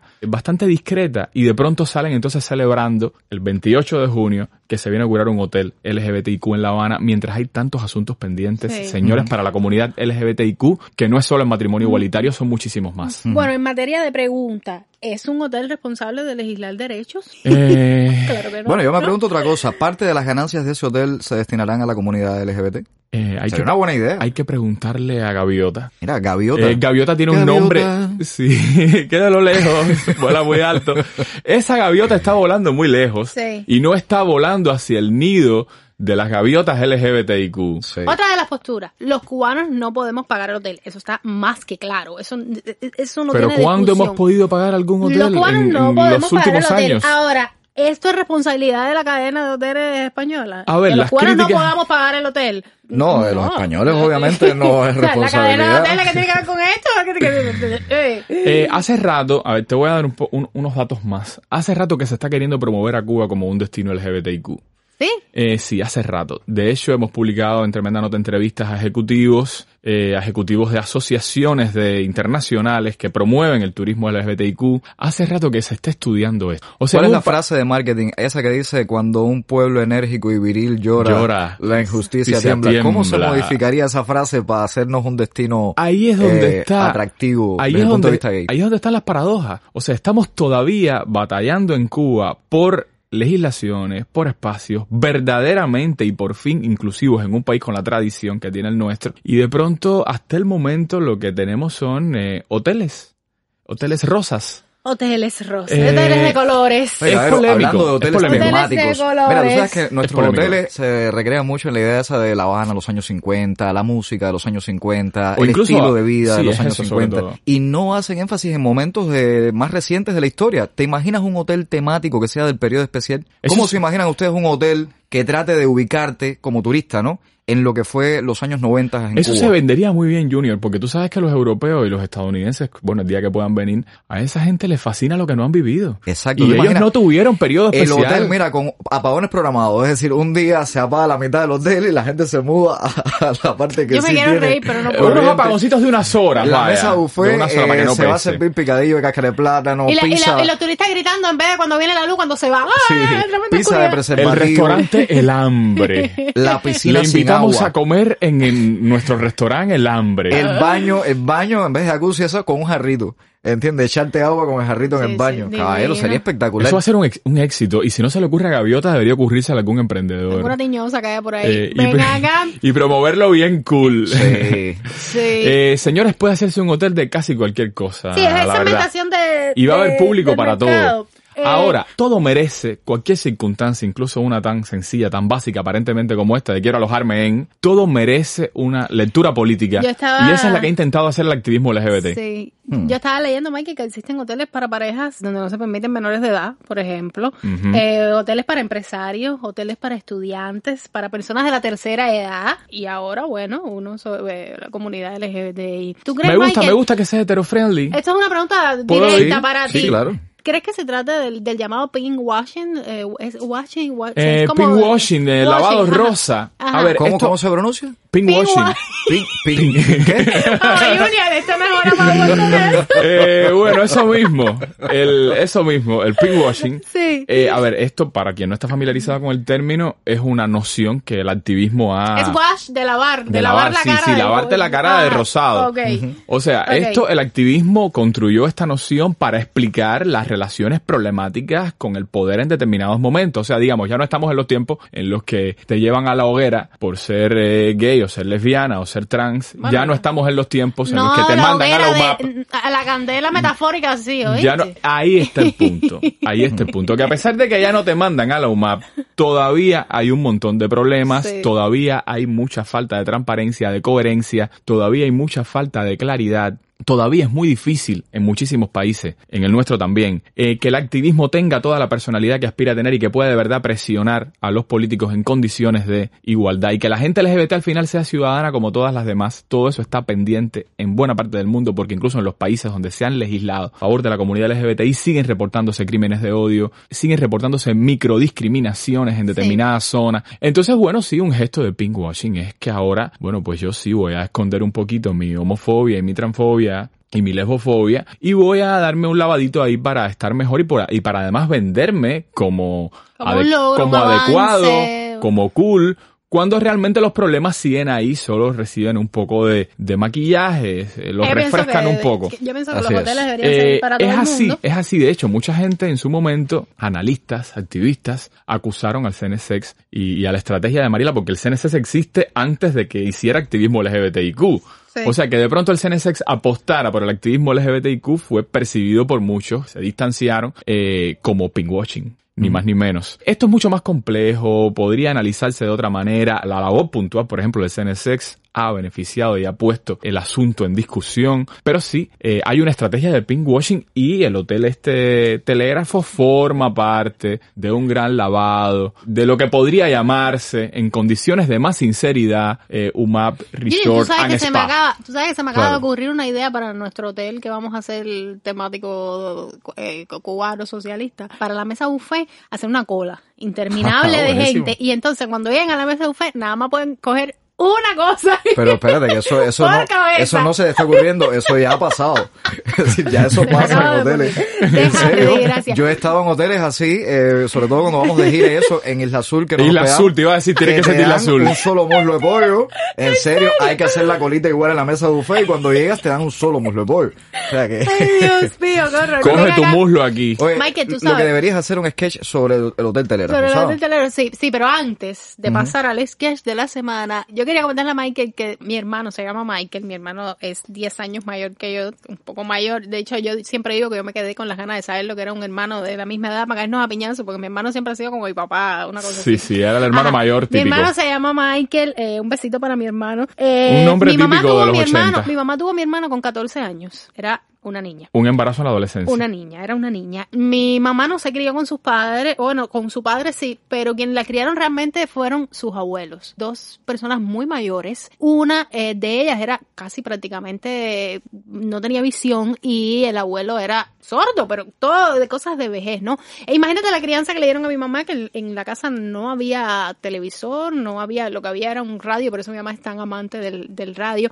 Y entonces mi mami tuvo cero educación sexual. Cero, no, menos, menos tres. Sí, por educación debajo de sexual. cero. Al punto Los abuelos de no le hablaron de nada. Mi mamá se enteró con sus amiguitas en la escuela de lo que era el periodo menstrual y, y esas cosas. Ni siquiera eso. Resultado, bueno, a los 14 años salió embarazada de mi hermano y entonces bueno pues la semana pasada estábamos hablando en el tema de, de los obispos si era importante y yo como que eh, me quedé con el bichito de contar esta historia Sí. de lo importante que es el tema de No, a la ver, y estás hablando del caso de tu mamá que de pronto, como me lo has contado, es un caso como que extremo. Mi hermanito es como, se crió junto con mi mamá. Mm. Ellos, mi mamá y él son Tú tienes un solo hermano. uno, sí, eh, por parte de madre, sí, por parte de Es padre. un tengo caso como que otros. extremo ese que nos has contado de tu familia. Sí. Yo he estado hablando con mis amigos durante todos estos días y ya te digo, no son casos tan extremos, pero también todos entendimos en nuestras conversaciones sobre el asunto que nos hubiera ido mucho mejor, que hubiéramos tenido muchos problemas, que nos hubiéramos ahorrado un montón de, de situaciones si hubiéramos disfrutado de una orientación, Claro, o sea, claro. De una educación Oye, yo tengo un de manera eh, Yo tengo un amigo que en su primera experiencia sexual estuvo toda la noche penetrando un colchón. El colchón tenía un agujero, él no sabía dónde había que... Y Ay, esta- en serio, Ay, esto lo digo de Junior. verdad.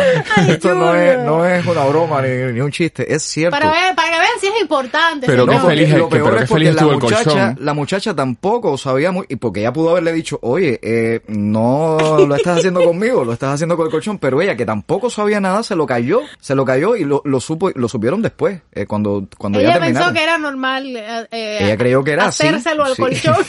El colchón fue gran beneficiario.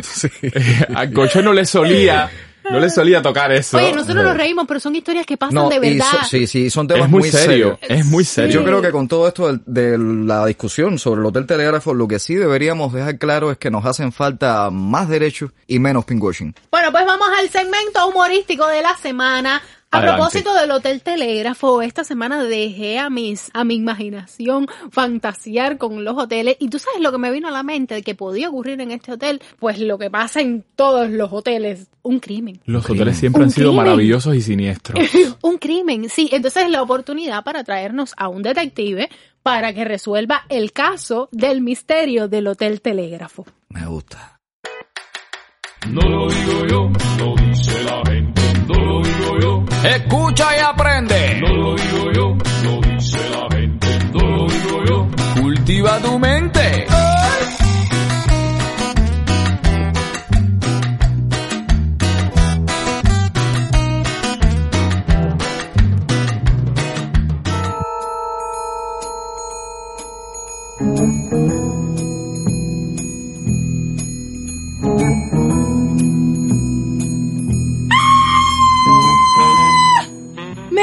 robado! Hola. Recepción del Hotel Telégrafo. Necesito hablar con la policía. Ha ocurrido un crimen en mi habitación. Sí, habitación del detective Close-Up. Habla Cato, su fiel sirviente. Sí, Cato, como la grúa Cato. Mm, no le veo la gracia, ¿eh? Sí, ok, enseguida se lo paso. Detective Close-Up. Sí. Tiene usted una llamada de la recepción del hotel. Hola, hola, habla el detective Close Up. Sí, Close Up, como la pasta dental, no le veo la gracia. ¿Cómo? ¿Un robo? ¿De un diamante? No se preocupe. Puede contar con nuestra discreción. Yo me encargaré.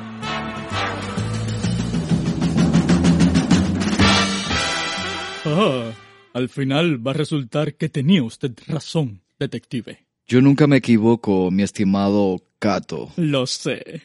¿Estaba usted seguro de que hospedarnos en este hotel era una buena idea? Tarde o temprano ocurriría un crimen. Olfato de sabueso, demasiados arcoíris por todas las paredes. Me alegra que haya accedido usted a acompañarme y a hospedarse en la misma habitación, a pesar de las habladurías. Es que, bueno, estoy escribiendo un libro sobre su vida. ¿Mm? Cien horas con el detective Close Up. Gracias, pero yo no le he dado permiso para escribir nada, absolutamente nada sobre mi vida. ¿Cómo? Borre eso y préndame un tabaco. ¿Un tabaco que le prendo un habano? No, un titán. ¡Claro que un habano! ¿Por qué carajos me habré hospedado en un hotel como este si no es para, para fumarme un tabaco?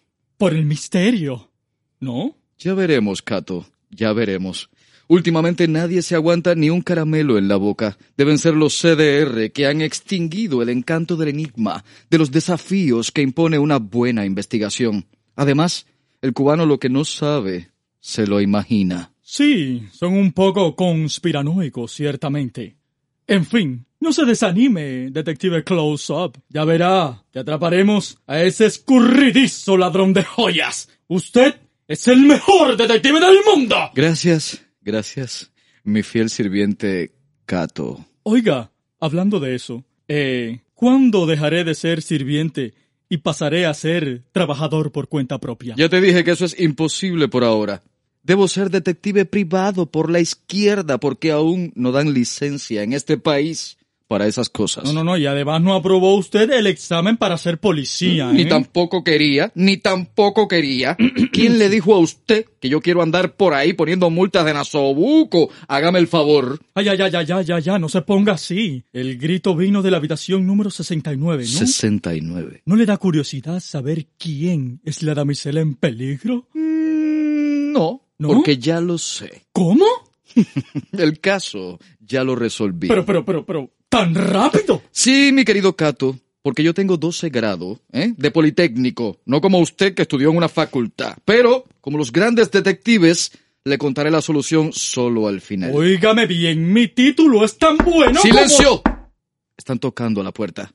Mi fino poder de deducción me dice que ese es el oficial de la policía cubana que viene a traernos los detalles del caso de su damisela espantada. Mm, Sí.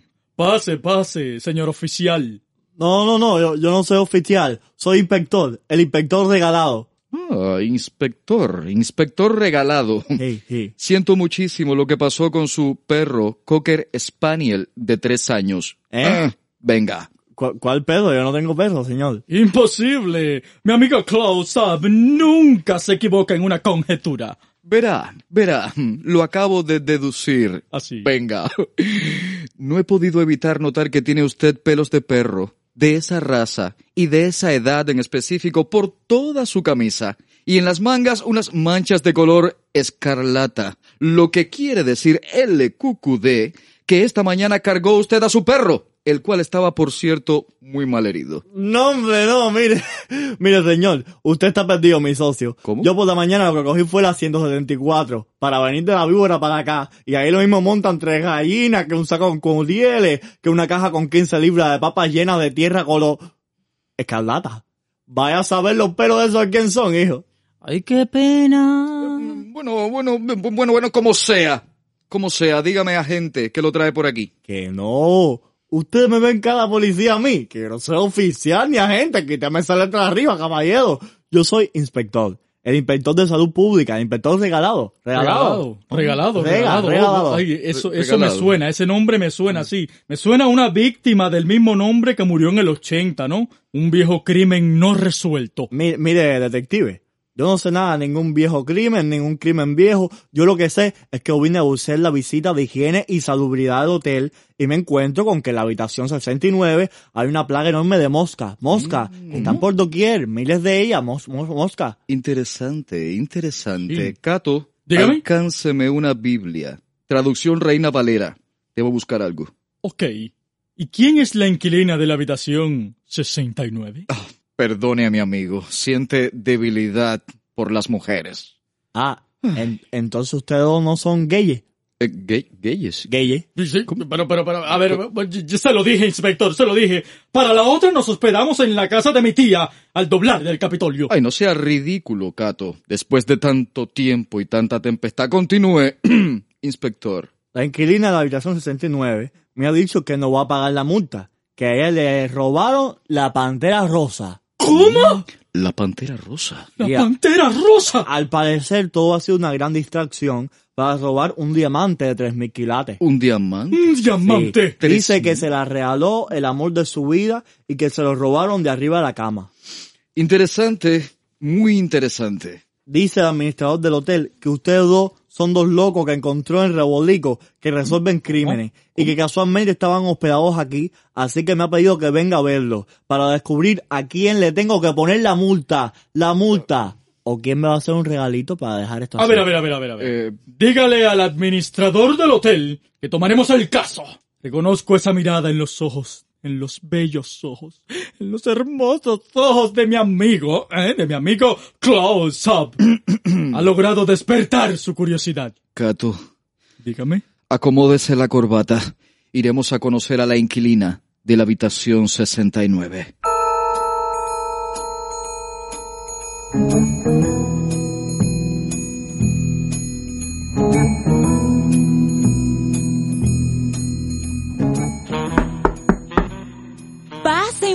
Pasen, pasen, siéntense. Qué honor conocerlos. Yo soy súper, súper fanática de ustedes. Yo los veo siempre por la televisión. ¿Mm? ¿Por la, ¿Por la televisión? ¿Sí? ¿Por la televisión? Ustedes no son el dúo guantanamero, esos que cantan Me pongo de pi, se van pa' la pi, y lo del pan con salsa que no les hace falta perro caliente. Pan con... No. perro, pan con... No, no, eh, no, no, no, no, no, no, no, que va. Nosotros somos otro tipo de dúo.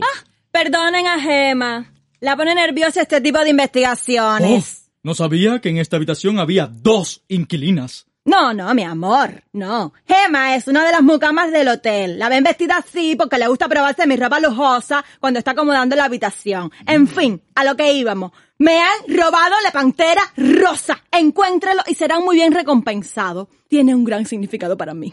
No se preocupe, señorita. Ya el detective Klaus Saab resolvió el caso. ¿Cómo? ¡Aplauso para él! ¡Sí, lo resolvió! Gracias, momento. gracias. ¿Y dónde está mi peluche? Eh, no existe tal robo. ¿Cómo?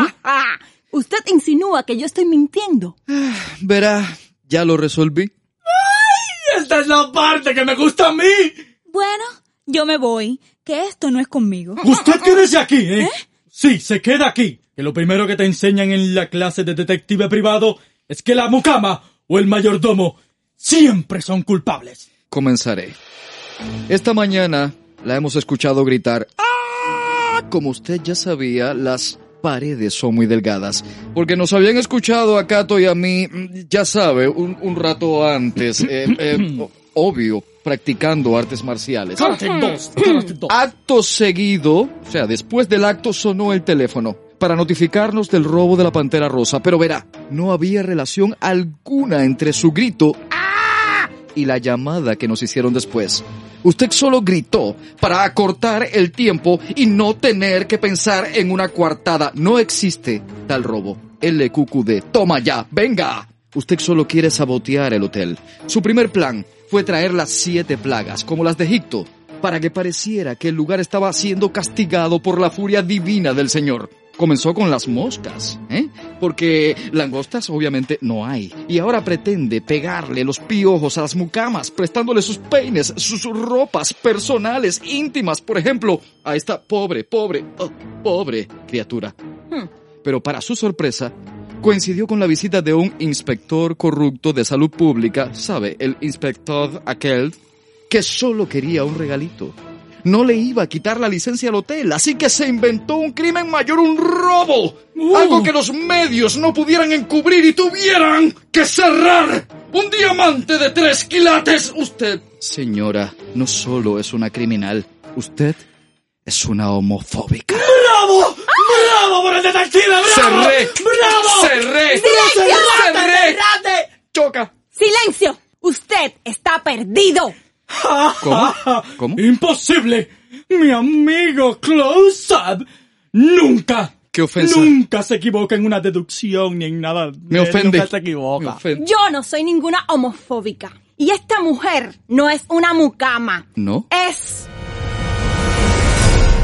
mi amante. Ay, qué mal ¿Cómo? gusto. qué Y mal la gusto. amo. Y me voy a casar con ella. ¿Y qué? Por eso ella está vestida así con mi ropa. Porque nos fugamos. Ay, qué pena. juntas. Ay, qué Eh, pena. eh, eh, un momento, un momento. ¿Y cómo explica, por ejemplo, las moscas? Mami, dile. Usamos la habitación del hotel como fábrica clandestina de afrodisíacos. ¿Qué? Y se la vendemos a los inquilinos. Una receta de mi abuela que lleva azúcar, Eh. chocolate, jengibre y miel de abeja. Ay, Quien te pena. prueba no te deja. Ay, qué Pero la pena. demanda está creciendo y ya no se puede ocultar el mosquero. No es como la langosta que tú cuelas café y ya sabes. Pe- pe- pe- Ay, pe- qué pe- pe- Un, momentico, ni una pena más, Cato. Un momentico. ¿Por qué reportar un robo falso? ¿Qué no sentido es tiene? falso, mi vida, no, es falso. Me robaron mi peluche. Una pantera rosa que me regaló mi novia. No es un diamante. Ay, qué pena. Eh, Pero, pe- pero hay testigos, ¿eh? Hay testigos que dicen que la escucharon hablando de un diamante. Porque ella dice que solo se casa conmigo si le pongo en el dedo el diamante del Capitolio. Oye, oye. Claro que sí. Yo soy la Puri en La Habana. ¿Me oíste? No acepto menos que eso. Cato, me retiro del negocio de la investigación. ¿Qué va? Los cubanos son mentes criminales. ¿Quién me va a pagar a mí ese peluche? Los gays o Yo las gays. quiero mi Pero, vida. pero, pero, pero, pero, pero, Cato, sácame de aquí, sácame de aquí. Por tu vida. Estefanía, ¿cómo con diamante del Capitolio? No lo digo yo, lo dice la gente. No lo digo yo, Escucha y aprende. no lo digo yo, Cultiva tu mente.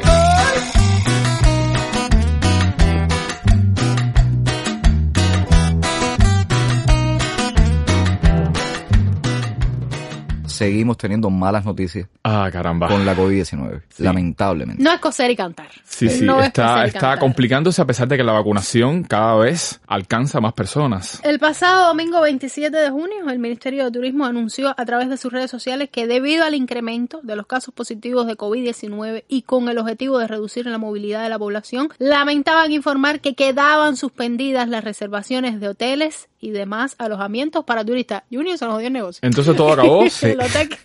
se nos dio el negocio. Están suspendidas las reservaciones de hoteles y, bueno, todo el alojamiento en general. Explicaron que a aquellas personas cuyas reservaciones estuvieran comprendidas entre el primero y el 15 de julio, se les ofrecerían distintas opciones con respecto a sus reservaciones, desde cambios de fecha sin costo adicional hasta la devolución del 100% del pago de la reserva efectuada. Se malograron las vacaciones Y esto generó un debate en las redes sociales, Como donde se habló de discriminación con los cubanos porque no se cerró Varadero al público internacional. En esencia, es una medida profundamente nacionalista. A ver, vamos a evaluarlo así, donde se preserva la salud de los nacionales por encima de la salud de los turistas. Vamos a verlo así. El objetivo de esta medida es evitar contagios, eso es un hecho. Esos contagios van en aumento en el país. Eh, Bueno, hoy mismo se alcanzó otro récord de, lamentablemente, de 3.475 casos. Sí, A ver. 3.475 casos Y positivos a la COVID-19 No por en la jornada de decirlo hoy. muchas veces, pero ¿te acuerdas, Lucía? ¿Te Aquellos acuerdas cuando yo decía, señores, 200 casos, vamos a ver, señores? Y estabas así como trastornado No, no, por no, las cifras. súper Wow. asustado. No, no, ahí Ah. estábamos de maravilla. Ahora estamos en problemas, casi 3.500 3.475. casos. Hay que señalar que diversos reportes, bueno, con respecto a estas medidas en, en Varadero y, y los turistas, indican que los turistas que ahora mismo están en Varadero y Los Cayos se niegan a usar mascarillas porque dicen que están vacunados. Eh, ya sabemos que algunos países en Europa incluso han dejado las mascarillas como Sí. una opción y bueno, vienen algunos turistas con la idea de que no es necesaria la mascarilla, en verdad está difícil establecer hasta qué punto las vacunas lo resuelven todo. Eh, la Organización Mundial de la Salud, y vamos a, a- a completar esta confusión que algunos podrían tener, vamos a tratar de explicarla mejor, pidió a las personas que ya están vacunadas, completamente vacunadas contra la COVID-19, que no obstante sigan usando la mascarilla como medida de protección y que también social. practiquen el distanciamiento social y observen todas las medidas preventivas posibles. Cógese A ver, es, es durísimo, yo lo entiendo. De pronto ya te vacunaste, la vacuna tiene una eficiencia grande, no sé, cualquier vacuna, y tienes que seguir usando la mascarilla. Así es. Y bueno, con respecto a las vacunas, ya, bueno, aquí ya tú vas por la segunda dosis, Lucía. Ya voy por la segunda dosis. Lucía va por la segunda dosis, yo voy por la primera y ya Y yo estoy a en te va a cola. tocar la soberana. Estoy en cola. Pero bueno, el aumento de, de estos casos ya vimos también que ha desatado críticas en redes sociales sobre la efectividad de los candidatos vacunales cubanos. Y a mí me llamó la atención que el doctor Amílcar Pérez Riverol, a quien nosotros tuvimos la oportunidad de entrevistar aquí mismo en, Saludos en al el doctor enjambre, un abrazo a Amílcar, afirmó que asociar que el número de casos diarios de COVID-19 en Cuba se mantenga elevado e incluso aumente a la efectividad de las vacunas y sobre todo usarlo como argumento para sugerir que no funcionan, eso es ignorar el resto de los factores sí. que integran esta compleja situación. Mm. Entre los que se encuentran, por ejemplo, el porcentaje de la población que está completamente vacunada, es decir, Con con, tres tres dosis. Sí, no es lo mismo tener tres dosis que tener una o dos. Exacto. El cumplimiento de las medidas para prevención de contagios y la presencia de cepas más contagiosas, La como la variante No, Delta. te que- añado algo más. Tampoco la vacunación se ha hecho homogéneamente en todo el país. Exacto. Por ejemplo, la situación de La Habana, ya sabemos que ahora mismo no es la más crítica. Hay zonas del país que tienen unos indicadores, unos índices, unos porcientos mucho mayores que La Habana. En La Habana se ha vacunado más gente Sí. que en otros lugares. La cepa Delta, la variante Delta esa que mencionabas, se ha identificado, por ejemplo, en Ciego de Ávila, que es una provincia que tiene una situación complicadísima ahora mismo. Es muy pronto. Que es altamente contagiosa. Es Porque, muy pronto fíjate, para hacer un análisis global a mí no me preocupan Dicen que es muy contagiosa, pero que la gente no se agrava tanto. O sea, es, Sí. co- es muy contagiosa. Dicen que se, 3.5 veces más que la cepa se transmite original. más fácil, pero, no es que pero genere mira, más A mí, por ejemplo, no me asusta tanto la cantidad de casos como el tema de los muertos, caballero, que ha crecido también muchísimo. Ayer dicen que Bueno, fue, es- dijo que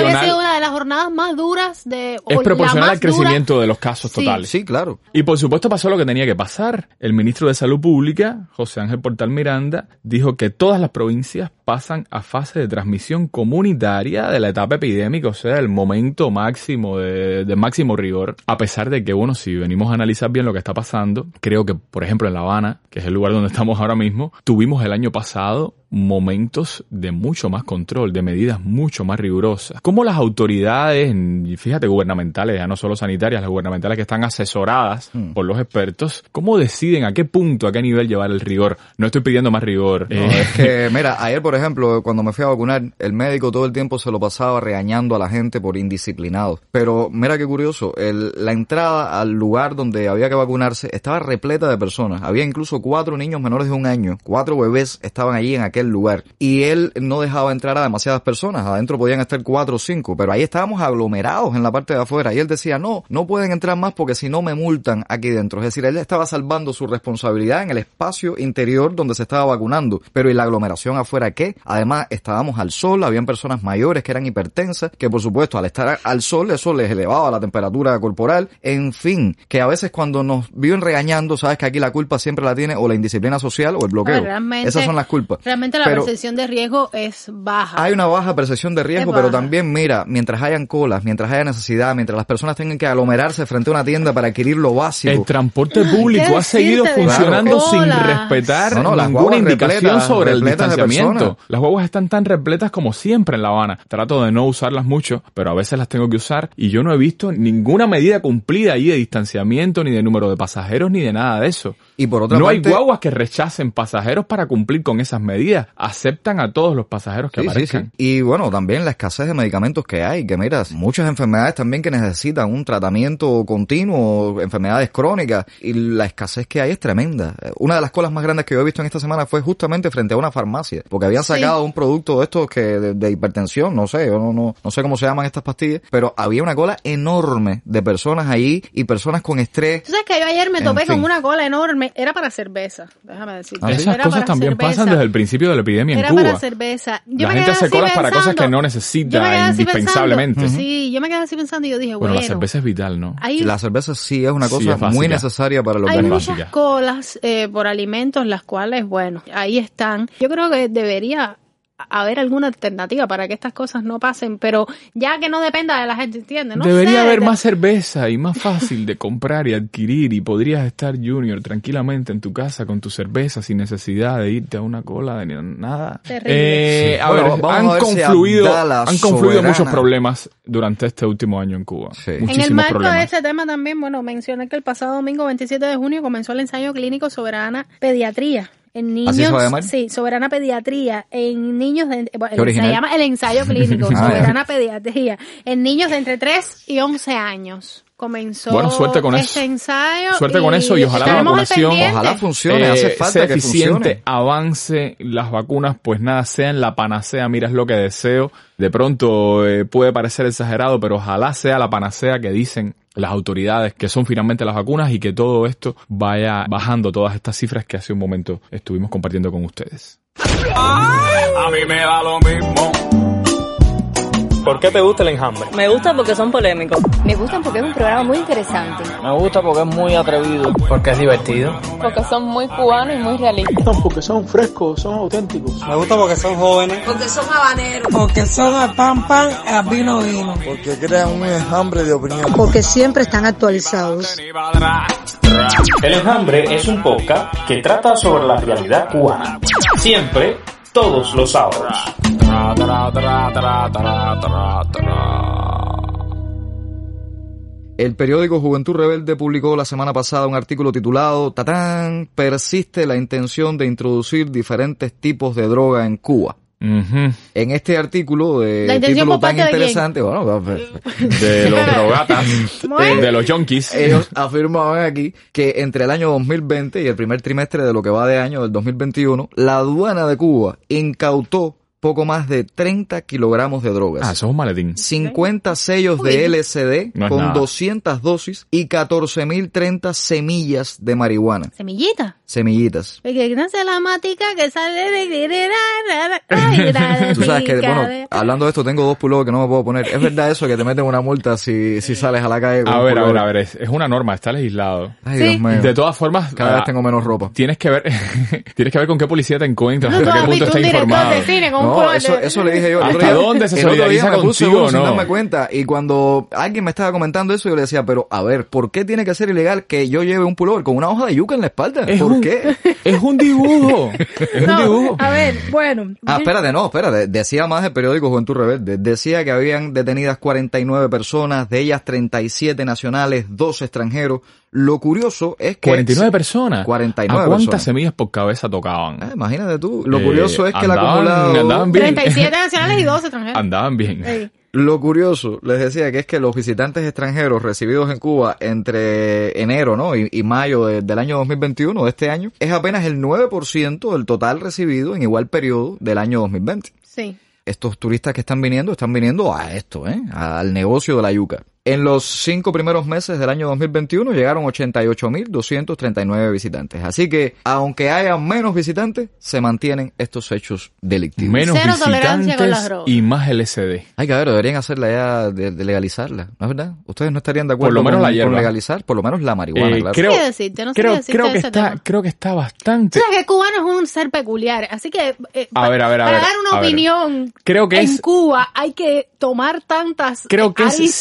Científico, científico, que es menos dañina que el tabaco que nos Claro, está matando, Sí, Junior. Claro, y que el alcohol también. El alcohol, a ver señores, que el alcohol sea una droga legal y asentada en nuestras prácticas culturales no le quita el rango de droga. El alcohol es una droga complicada, peligrosa, problemática. Y que produce mucha más adicción que la marihuana y que cambia, digamos, la percepción de la realidad mucho más que la marihuana. Sin duda. Pero Entonces, bueno. realmente no veo lo problemático y creo que la tendencia en el mundo es cada vez más a despenalizarla, a normalizarla, a sembrarla Hay que en ver con la campos, escasez, macetas. Con la escasez que hay aquí, capaz que acabemos hasta con eso. Bueno, en No, pero es que a ver, no es que haya que dejar de sembrar plátano para sembrar marihuana. Pero, por ejemplo... Nunca digas no es que haya. eh, bueno, sí, sí, sí, pero tú sabes que aquí cuando no llega se pasan.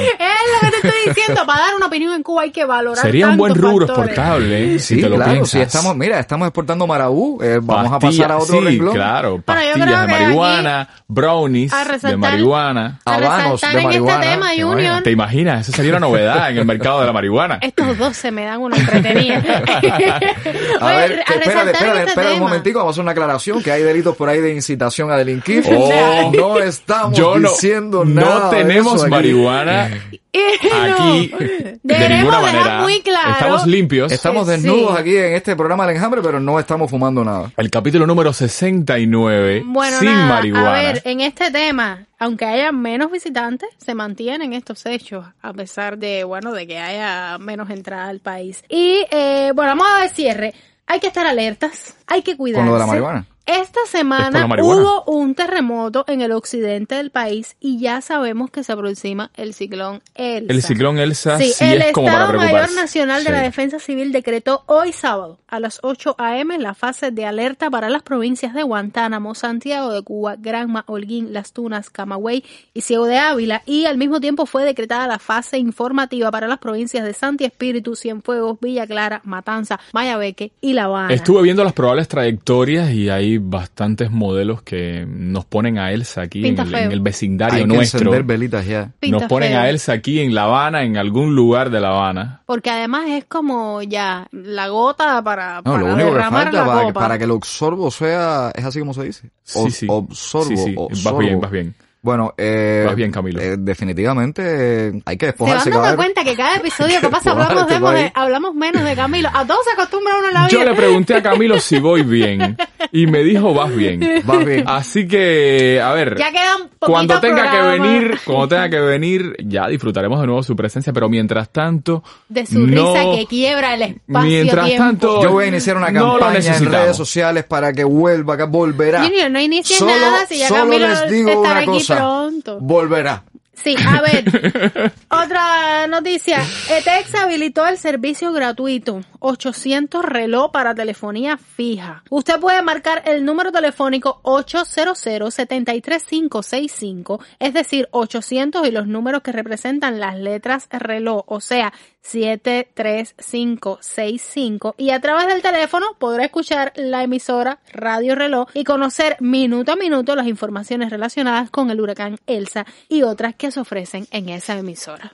Bueno, lo de siempre. Compren algunas cositas en el agro.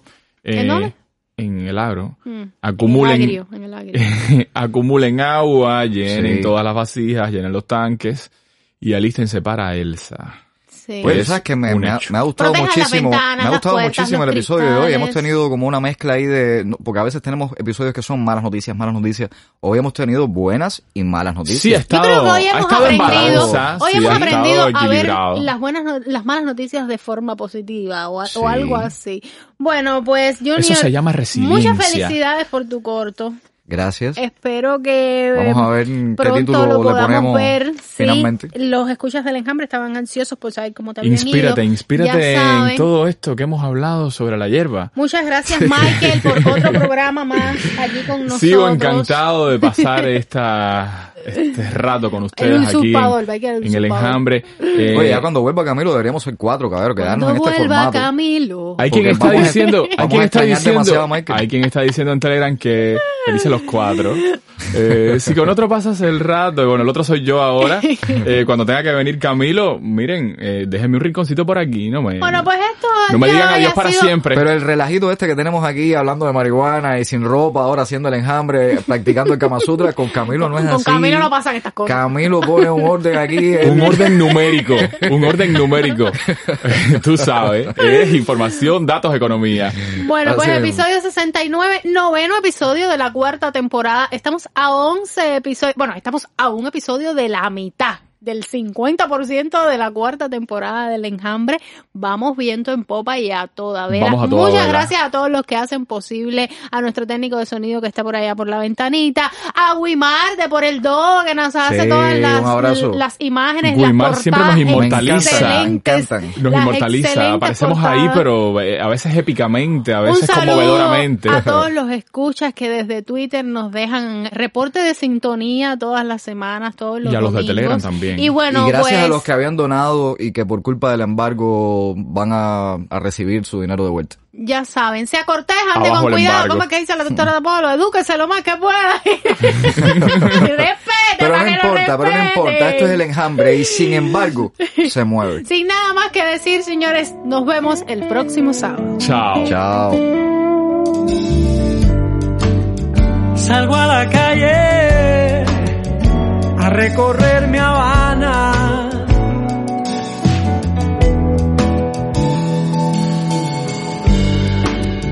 Mi Habana de calles profanas, mi Habana oxidada, repleta de canas,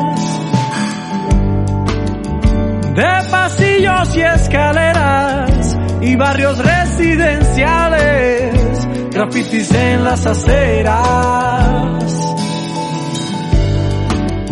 mi habana de madrugadas, mi habana dormida, mi habana de cortesas.